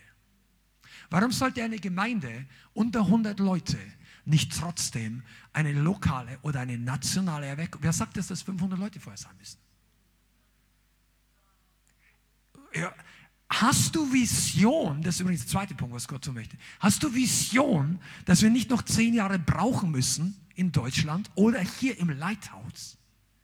Das ist das, was für Menschen crazy möglich ist, weil Leute plötzlich sagen, hey, wir können das. Es geht. So wie Kaleb. Die anderen sehen die Schwierigkeiten, du siehst die Möglichkeiten. Die anderen sagen, die werden sie nicht bekehren, die haben sie die letzten zehn Jahre auch nicht bekehrt. Und du sagst, die letzten zehn Jahre interessieren mich nicht. Es ist immer ein neuer Tag. Ich glaube, dass Gott diese Vision, Gott möchte eine, und ich rede jetzt auch zu Mitarbeitern, zu einigen von euch, Gott möchte neue Vision geben mit Beschleunigungsfaktor, dass du sagst, hey, das ist möglich. Hast du überhaupt in letzter Zeit darüber nachgedacht, was wäre denn, wenn du alle Zeit der Welt hättest und alles Geld? Was würdest du anpacken, wenn du sofort 20 Leute haben, die ständig für dich beten, damit die diese,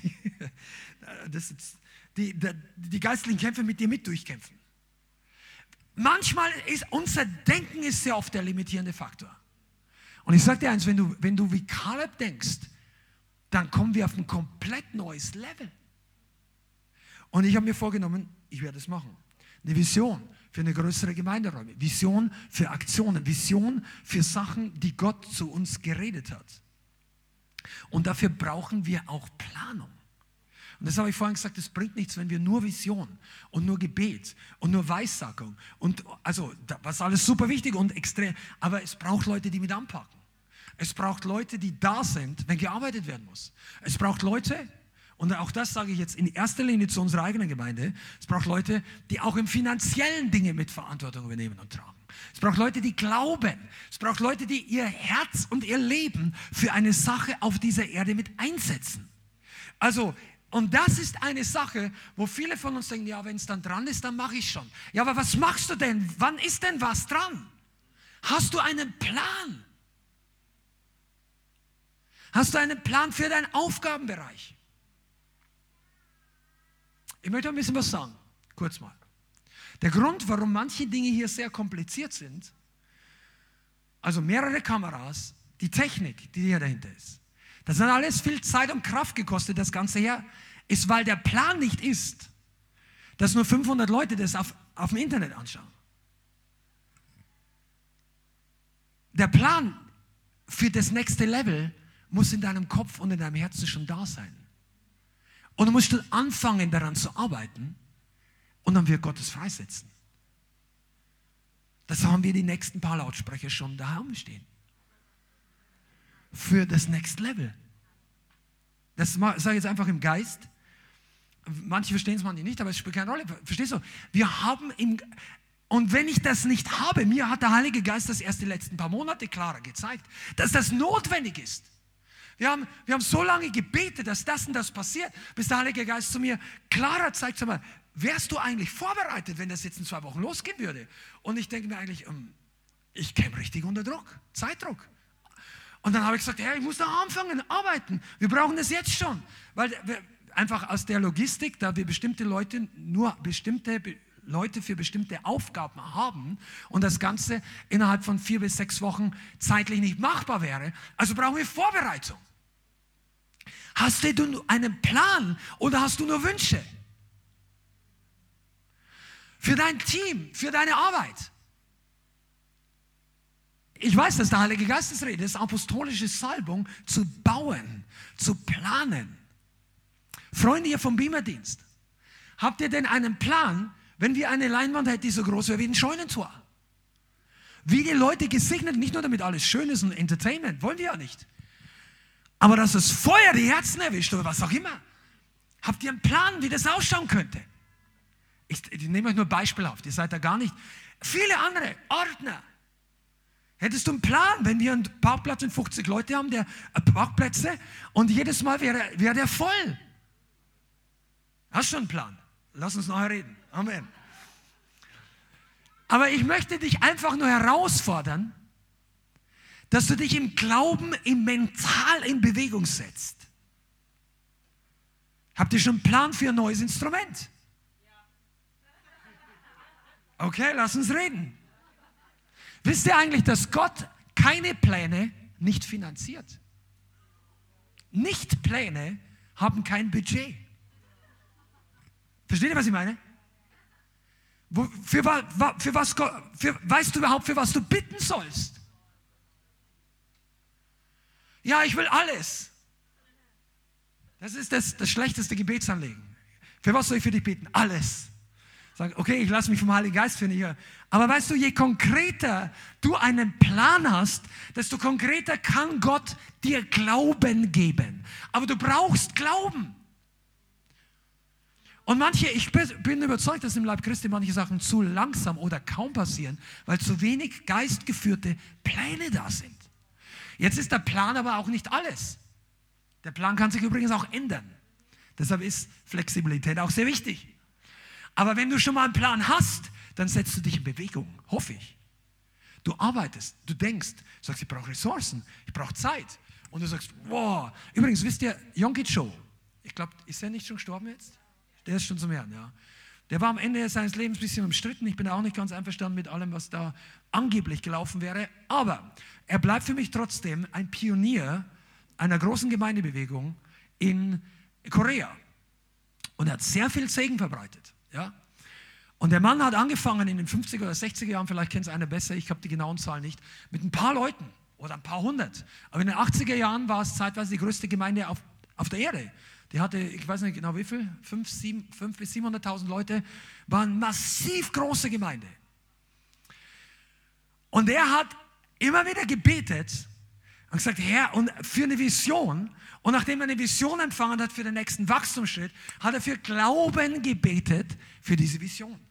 Und das ist mir einfach eingebracht. Du brauchst nicht nur eine Vision, du brauchst auch Glauben. Aber keiner von uns betet doch für ein Level des Glaubens im Sinne von, Herr, vergrößere meinen Glauben, gib mir übernatürliche, ja, übernatürlichen Glauben, die Gabe des Glaubens, wenn du immer nur hier unten bist und wenn wir von den Riesen davonlaufen. Und einige von euch, ihr sagt, mein Leben ist gut, ich habe keine großen Riesen. Weißt du warum? Deine Aufgabe ist zu klein. Du hast zu kleine Aufgaben. Du bist schon weiter gewachsen. Du, du wirfst dich gar nicht in große Aufgaben, die dich in Schwierigkeiten bringen können. Die dich überfordern könnten. Weil du gewohnt bist, mit natürlichen Ressourcen zu planen, mit dem, was da ist. Aber ich sagte, mit dem, was da ist, wäre Israel, wäre das Land der Verheißung nie eingenommen worden. Sie brauchten immer den Herrn. Und das ist ein Schlüssel. Deshalb habe ich auch Glauben, dass aus einer Gemeinde unter 100 Leute oder teilweise unter 50 etwas Großes hervorkommen kann. Einige von euch, ihr wisst, dass Prophetien für, für die Gemeinde gekommen sind Sitzplätze in dieser Anzahl. Dass das kommen kann. Es war für mich nie, und das hat irgendjemand, der uns überhaupt nicht gekannt hat, Bianca mich schon vor ein paar Jahren geweissagt, in einer Veranstaltung, die nichts mit dem Ganzen zu tun hat. Einfach bumm. Und das war für mich nie ein, ja, jetzt setzen wir uns hin, ach schön, das passiert. Nein, ich weiß genau, das ist der Plan. Die Weissagung war, der Plan Gottes für eure Gemeinde ist das und das. Dann ist es unsere Aufgabe, den Plan konkret zu machen und zu erfüllen. Und du bist hier, weil du gemeinsam mit Geschichte schreiben kannst. Du bist online hier, weil die Gemeinde nicht mehr nur an einem Ort ist in diesen Tagen, sondern ein Netzwerk und eine, eine Bewegung sein kann, die in, in einer bestimmten Art und Weise städteübergreifend wirken kann. Aber du brauchst trotzdem die gleiche DNA. Bleib noch ein paar Minuten mit dran, wir sind jetzt gleich fertig. Aber ich möchte dich herausfordern, dass du so wie Kaleb und Josua damals, in der Minderheit waren vor einem Volk, das keinen Glauben hatte. So kann es sein, dass du auch hintreten musst und sagen, ich glaube für die Sache, auch wenn ich in deinen Augen wie ein Fool dastehe. Faith Building Message. Das ist, was der Heilige Geist in unserer Gemeinde ausgießen möchte. Und einige von euch, ihr werdet in diesem Jahr auf ein neues Level kommen und ihr werdet selber Glauben verbreiten. Vielleicht hast du früher in erster Linie gebetet für Heiligkeit und das ist gut, für Reinheit, das ist gut, für Evangelisation. Aber einige von euch, ihr werdet an Glauben wachsen und du gehst am Ende des Jahres und sagst, ich bin überzeugt, wir können das. Also nicht wir. Bitte nimm uns das nicht äh, aus dem Kontext. Wir können aus uns heraus gar nichts. Aber Gott möchte es in deinem Körper, durch deine Hände hervorbringen, durch deinen Mund, durch deine Füße, durch deine Augen sehen und er möchte es durch dich tun. Und dazu brauchen wir die Mobilisation des Glaubens. Und einige von euch, ihr dürft es lernen. Wir gehen in eine Phase rein, wo Arbeiter trainiert werden zu arbeiten. Und nicht nur, also das ist nicht nur ein Lazarett hier. Es ist es. Und es ist eine Befreiung, ein Raum und eine Atmosphäre, wo Leute frei werden sollen. Aber Gott möchte, dass du absolut glücklich bist. Und für einige von euch, ich möchte das wirklich betonen, für einige von euch ist, waren die letzten fünf Minuten der Predigt noch nicht aktuell. Du musst jetzt nicht dich mit Hals über Kopf ins Arbeiten stürzen. Das ist vielleicht nicht dein Ding. Aber dann freu dich, dass andere es tun und glaube dem Herrn auch dafür, dass die Zeit kommt, dass du auch effektiv zum Segen für andere Leute da bist. Kein Problem. Ja? Aber wichtig ist, dass unsere DNA sich formt. Lobpreisteam oder andere. Weil natürlich kostet es immer Kraft, so viel Equipment durch ein paar Autos zu schleppen, monatlich hier oder da oder Konferenzen oder was. Aber wir, weißt du, es braucht Leute, die sagen, wir machen das. Ich bin wirklich, ich, wenn ich das nur deshalb predige, dann auch für ein paar Leute unter denen, die hier sind, die sagen, wir stürzen nun den gleichen Kampf wieder, auch wenn wir das letzte Mal wirklich einen wieder, bumm, dagegen. Ich weiß, dass es nicht angenehm ist, wenn wir Einsätze machen, Auslandseinsätze, ähm, dies oder hier im Kriegsgebiet, oder die haben uns ja alle angeschaut. Naja, der war, ich, musste, ich musste die Leute zum Teil ja trösten, in Demut schulen, dass sie nicht mit in die Ukraine rein dürfen, weil wir nicht so viel Platz im Auto haben. Während andere gesagt haben, oh, ich will da gar nicht hin. Aus anderen Städten gesagt, ja, wollt ihr alle da rein? Sagen, ja, ich, bei uns können nicht alle. Ich habe schon gesagt, die können gar nicht alle mit. Und sagen, war sehr witzig. Aber weißt du was? Das ist nur eine Sache. Den Widerstand, wenn du nach Hause kommst, handeln zu können, ist genauso wichtig. Und dafür brauchen wir Leute, die sagen, okay, das hat letztes Mal gerumst, aber diesmal gehen wir wieder. Wir gehen wieder rein. Wir gehen ins verheißene Land. Übrigens, ich finde es, und jetzt kommen wir zum Abschluss. Eigentlich wäre das die Lieblingssache gewesen. Also, es gibt so viel zu sagen. Aber pass mal auf. Kaleb, es ist kein Zufall, dass Kaleb aus dem Stamm Juda war. Juda ging voraus. Übrigens ist Jesus aus dem Stamm Juda, wenn du noch nicht die Bibel so gut kennst. Juda bedeutet Lobpreis. Lobpreis geht voraus. Lobpreis war einer von zwei. Der andere, Josua, der war von den Le Leviten, soweit ich weiß. Oder? Sorry, schau mal nach, aber ich bin ziemlich sicher, dass ich will nichts falsch sagen, sonst, sonst gibt es wieder, hagelt es wieder irgendwelche Kommentare. Korrigiere mich, wenn ich falsch bin, aber, aber soweit ich weiß, war, pass mal auf. Judah war der Stamm, der mit Josua zusammen gesagt hat, wir können das machen. Und wenn es in dieser Welt einen gibt oder eine Vorläufergeneration, die sagen, wir werden Erweckung sehen, wir werden, dann sind es die Leute, die den Crazy Praise in ihrer Mitte haben. Die den Lobpreis in ihrem Zelten laufend am, am, am aktiv haben. Die sich nicht schämen. Weißt du, es bringt doch nichts, wenn du dich vor dem ganzen 100.000 Ungläubigen schämst, die dann nur umdrehen wollen und zurück nach Ägypten. Was hast du denn gewonnen? Was hast du gewonnen, wenn du den Kritikern gefallen willst? Geh zum Stamm Judah. Seid ihr noch da?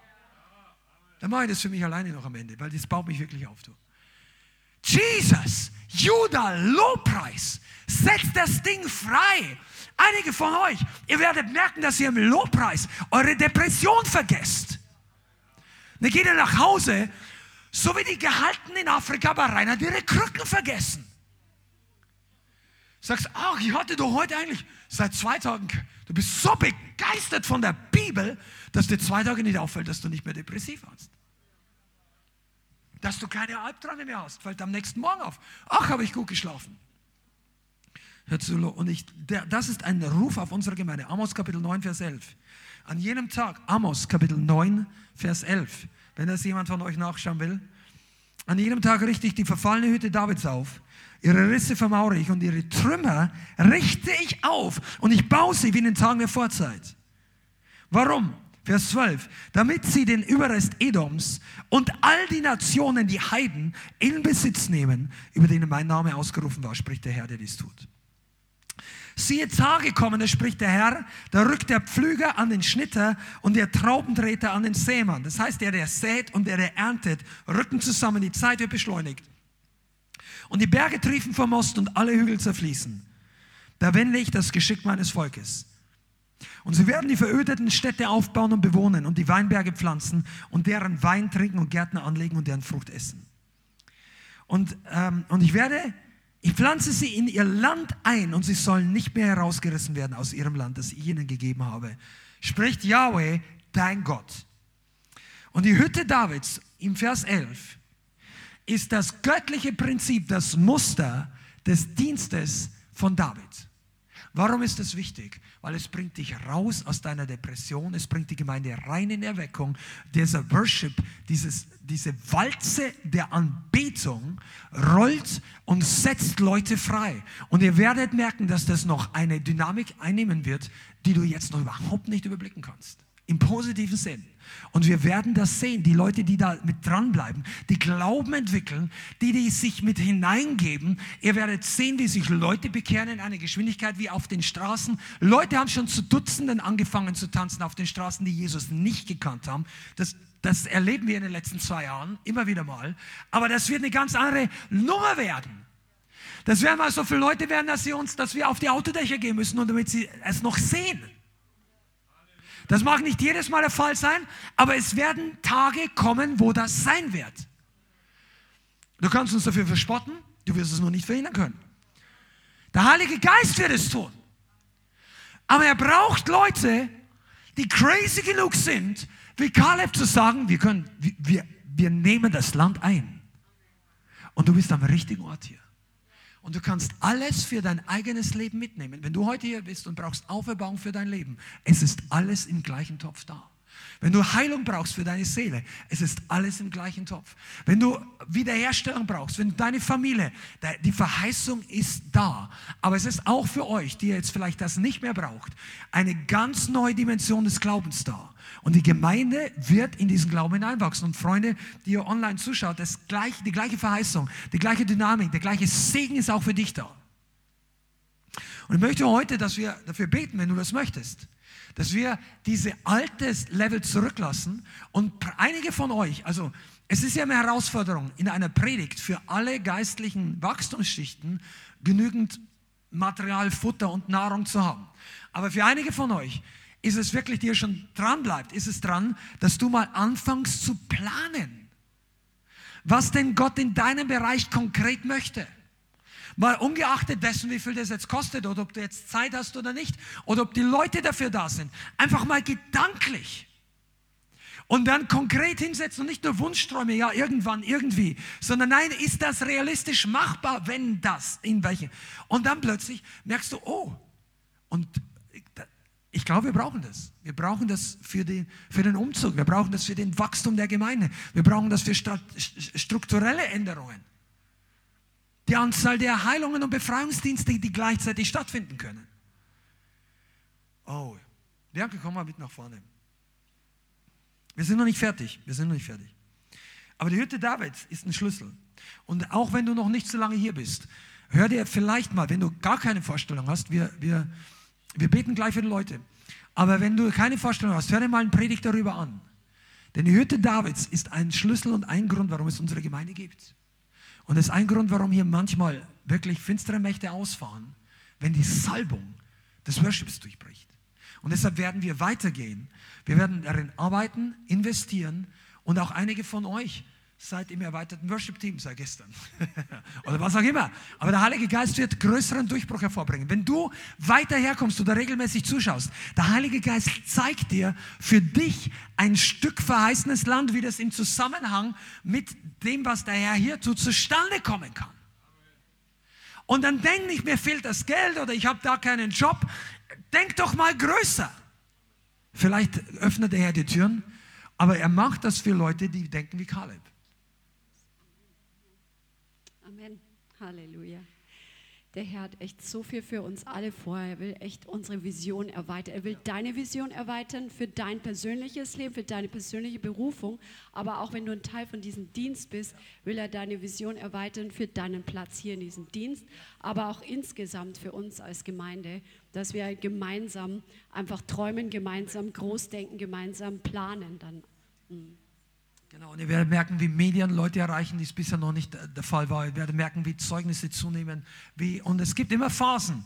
Aber lasst uns nicht den Kopf in den Sand stecken und abwarten. Einige von euch, ihr seid berufen wie so ein, wie so ein Eisbrecher, wie so ein Bulldozer, da in der zweiten Reihe weiterzugehen. Ihr habt das zu oft den anderen überlassen, vielleicht auch uns als Leitern, aber der Herr gebraucht dich. Du musst nur, dazu braucht es, dass der Charakter eben nicht dann, es gibt schon Punkte, die wichtig sind. Aber weißt du, Herr, wenn du das sehen kannst, gehst du hinein. Wenn das für dich alles irgendwie so ein Stern und ein Buch mit sieben Siegeln ist, dann wird das nicht passieren. Und einige von euch seid in der zweiten Generation, ihr wächst gerade dran, geistlich, und ihr lernt das von den anderen Geschwistern und ihr packt das voll mit und dann in einem halben Jahr, in einem Jahr wirst du dich wundern, wo du rauskommen wirst. Es ist möglich. Und dafür wollen wir heute beten. Amen. Und ich schäme mich auch überhaupt nicht, und auch für euch, die online zuschaut, dass wir hier ausgiebig, intensiv und glaubensstark predigen. Und auch wenn jetzt halb acht ist, dass, dass du wirst dich später mal wundern, wie klein, cozy und gemütlich und kurz die Veranstaltungen früher noch waren. Ich meine das nicht, also um, blöd zu reden oder so, aber was ich habe es ja gesehen, die, wie die Leute, die Erweckung in Brownsville, haben die Leute zwölf Stunden in der heißen Florida-Sonne sich draußen angestellt, damit sie abends rein dürfen. Und dann haben die gebetet bis nachts um zwei. Und da, da, die Leute kamen aus ganz Amerika und zum Teil aus der ganzen Welt. Wenn Gott den Hahn aufdreht, dann kommen die Durstigen. Und du bist einer von, dem, von den Wasserhähnen. Amen. Lass uns beten, oder? Müssen wir noch was sagen? Ja, ich wollte eigentlich noch was sagen. Ähm, man kann, du kannst echt Erweckungen in der ganzen Welt studieren, wie der Herr sich verschieden manifestiert im Lauf der Geschichte und, im Lauf der, und auch in verschiedenen Nationen. Und der Herr wird auch hier wieder ganz was anderes tun, auf eine andere Art und Weise. Aber in Erweckung in Argentinien habe ich gehört, dass so viele Menschen sich an einem Ort versammelt haben. Da wurde in der einen Ecke wurden Trauungen gemacht, in der anderen Ecke ist was anderes passiert. Da war einfach parallel alles Mögliche am Laufen. Oder in China, wo sie den ganzen Tag Bibelschule gehört haben, weil sie keine Bibeln hatten. Und sie waren da versammelt an ganz äh, begrenzten Orten und auch versteckt und alles. Und Erweckung kann so verschieden ausschauen. Und der Herr möchte uns einfach die Augen öffnen für das, was er hier tun möchte und wie das hier aussehen kann. Amen, Ja, Amen. Lass uns einfach beten. Und danach wollen wir einfach, wenn wir jetzt dann im letzten Teil des Gottesdienstes kommen, wenn du ein Gebetsanliegen hast, du kannst jetzt gleich nach vorne kommen. Aber wenn du angesprochen bist, dass dieser Geist des Glaubens, es ist kein Zufall, dass wir öfter darüber reden, dass das noch mehr zunehmen kann und wenn du wirklich ein Brennen hast in deinem Herzen, dann sagst, Herr, gebrauch mich so. Lass uns als Gemeinde, als Community auf dieses Level kommen. Dann mach dich jetzt einfach geistlich mit eins. Und lass uns distanzieren von diesem Unglauben und von Zweifel und auch von zu passiver Haltung für Dinge, die wir konkret angehen und planen können. Heiliger Geist, wir danken dir, dass du der gleiche Gott, der Kaleb und Josef ins Waisenland gebracht hast, bist du heute. Und du gibst uns Stärke in unsere Hände, in unsere Arme. Du gibst uns Glauben ins Herz. Und du malst und zeichnest uns Jesus vor Augen, dass wir dem Unsichtbaren folgen, der damals schon in der Wüste dabei war und heute mitten bei uns ist. Heiliger Geist, komm. Heiliger Geist, komm. Koraba shambara kabara kwa. Shambara kabara kwa, anda kabara kabara bari, stambara ka. Koraba bako shambara kabara kwa, anda kabara kabara. Shandra baba ko shindike. Rabba baba kara sandra kabala charia. Oh, Rabba bako shandra kabala kwanda. Heiliger Geist, komm. Vater, wir geben dir unser Leben, wir geben dir unser Herz, wir geben dir unsere Augen, dass wir nicht mehr länger sehen, was nicht geht. Dass wir nicht mehr länger sehen, wo der Feind uns einredet, das wird nichts mehr, das ist kaputt, das ist zu klein. Oder dass wir einfach uns abgefunden haben mit langsamem Wachstum des Leibes Christi, mit langsamem Wachstum der Gemeinde, dass wir uns abgefunden haben mit begrenzten Ressourcen. Vater, ich bitte dich, dass diese Sache durchbrochen wird, durchsprengt wird, weil du größere Pläne hast, weil du größere Vision hast, weil du größere, weil du Augen zu sehen, was im Unsichtbaren bereitet ist, für uns vorbereitet hast, Herr. Manche von euch, die ihr online zuschaut oder auch hier seid, ihr seid so gewöhnt an das, dass es stagniert ist und es ist wie, wie so ein trockener Boden, dass wenn der Regen drauf fällt, dass es gar nicht groß ähm, einsacken und einsickern kann. Aber diese Predigt heute hat angefangen, einen Tropfen des Regens auf deinen harten Amen. Boden des Unglaubens und der Stagnation zu regnen. Und der Herr sagt zu dir, tu Buße von Murren und tu Buße von deiner Stagnation, wo du nicht mehr nach vorne geschaut hast, wo du nicht mehr nach vorne geglaubt hast, nicht mehr erwartet hast, dass ich Neues tun kann und dass ich derselbe Gott bin, der damals in der Bibel gewirkt hat. Und ich kann auch heute dasselbe in deinem Leben tun. Tu Buße und du wirst erleben, wie der Regen auf deinen Boden fällt und wie meine Wunder hervorkommen. Die Samen, die in dein Leben gesät wurden, als du noch im Glauben gegangen bist, bevor du stagniert bist, sie werden noch Frucht tragen, aber kehr um von Unglauben, kehr um von Stagnation und fange an, mir neu zu vertrauen für große Dinge. Vielen Dank fürs Zuhören. Wir hoffen, die Botschaft hat dich inspiriert und weitergebracht. Diese und noch mehr Botschaften findest du auch als Livestream auf unserem YouTube-Channel, zusammen mit Live-Worship und vielen bewegenden Zeugnissen. Wir würden uns freuen, wenn du auch mal in unserem Gottesdienst vorbeischaust. Alle Infos dazu findest du auf unserer Webseite, auf Facebook oder Instagram. Links dazu findest du in der Beschreibung. Schreib uns gerne dein Zeugnis oder dein Gebetsanliegen unter info at lighthouse.center. Tschüss und bis zum nächsten Mal.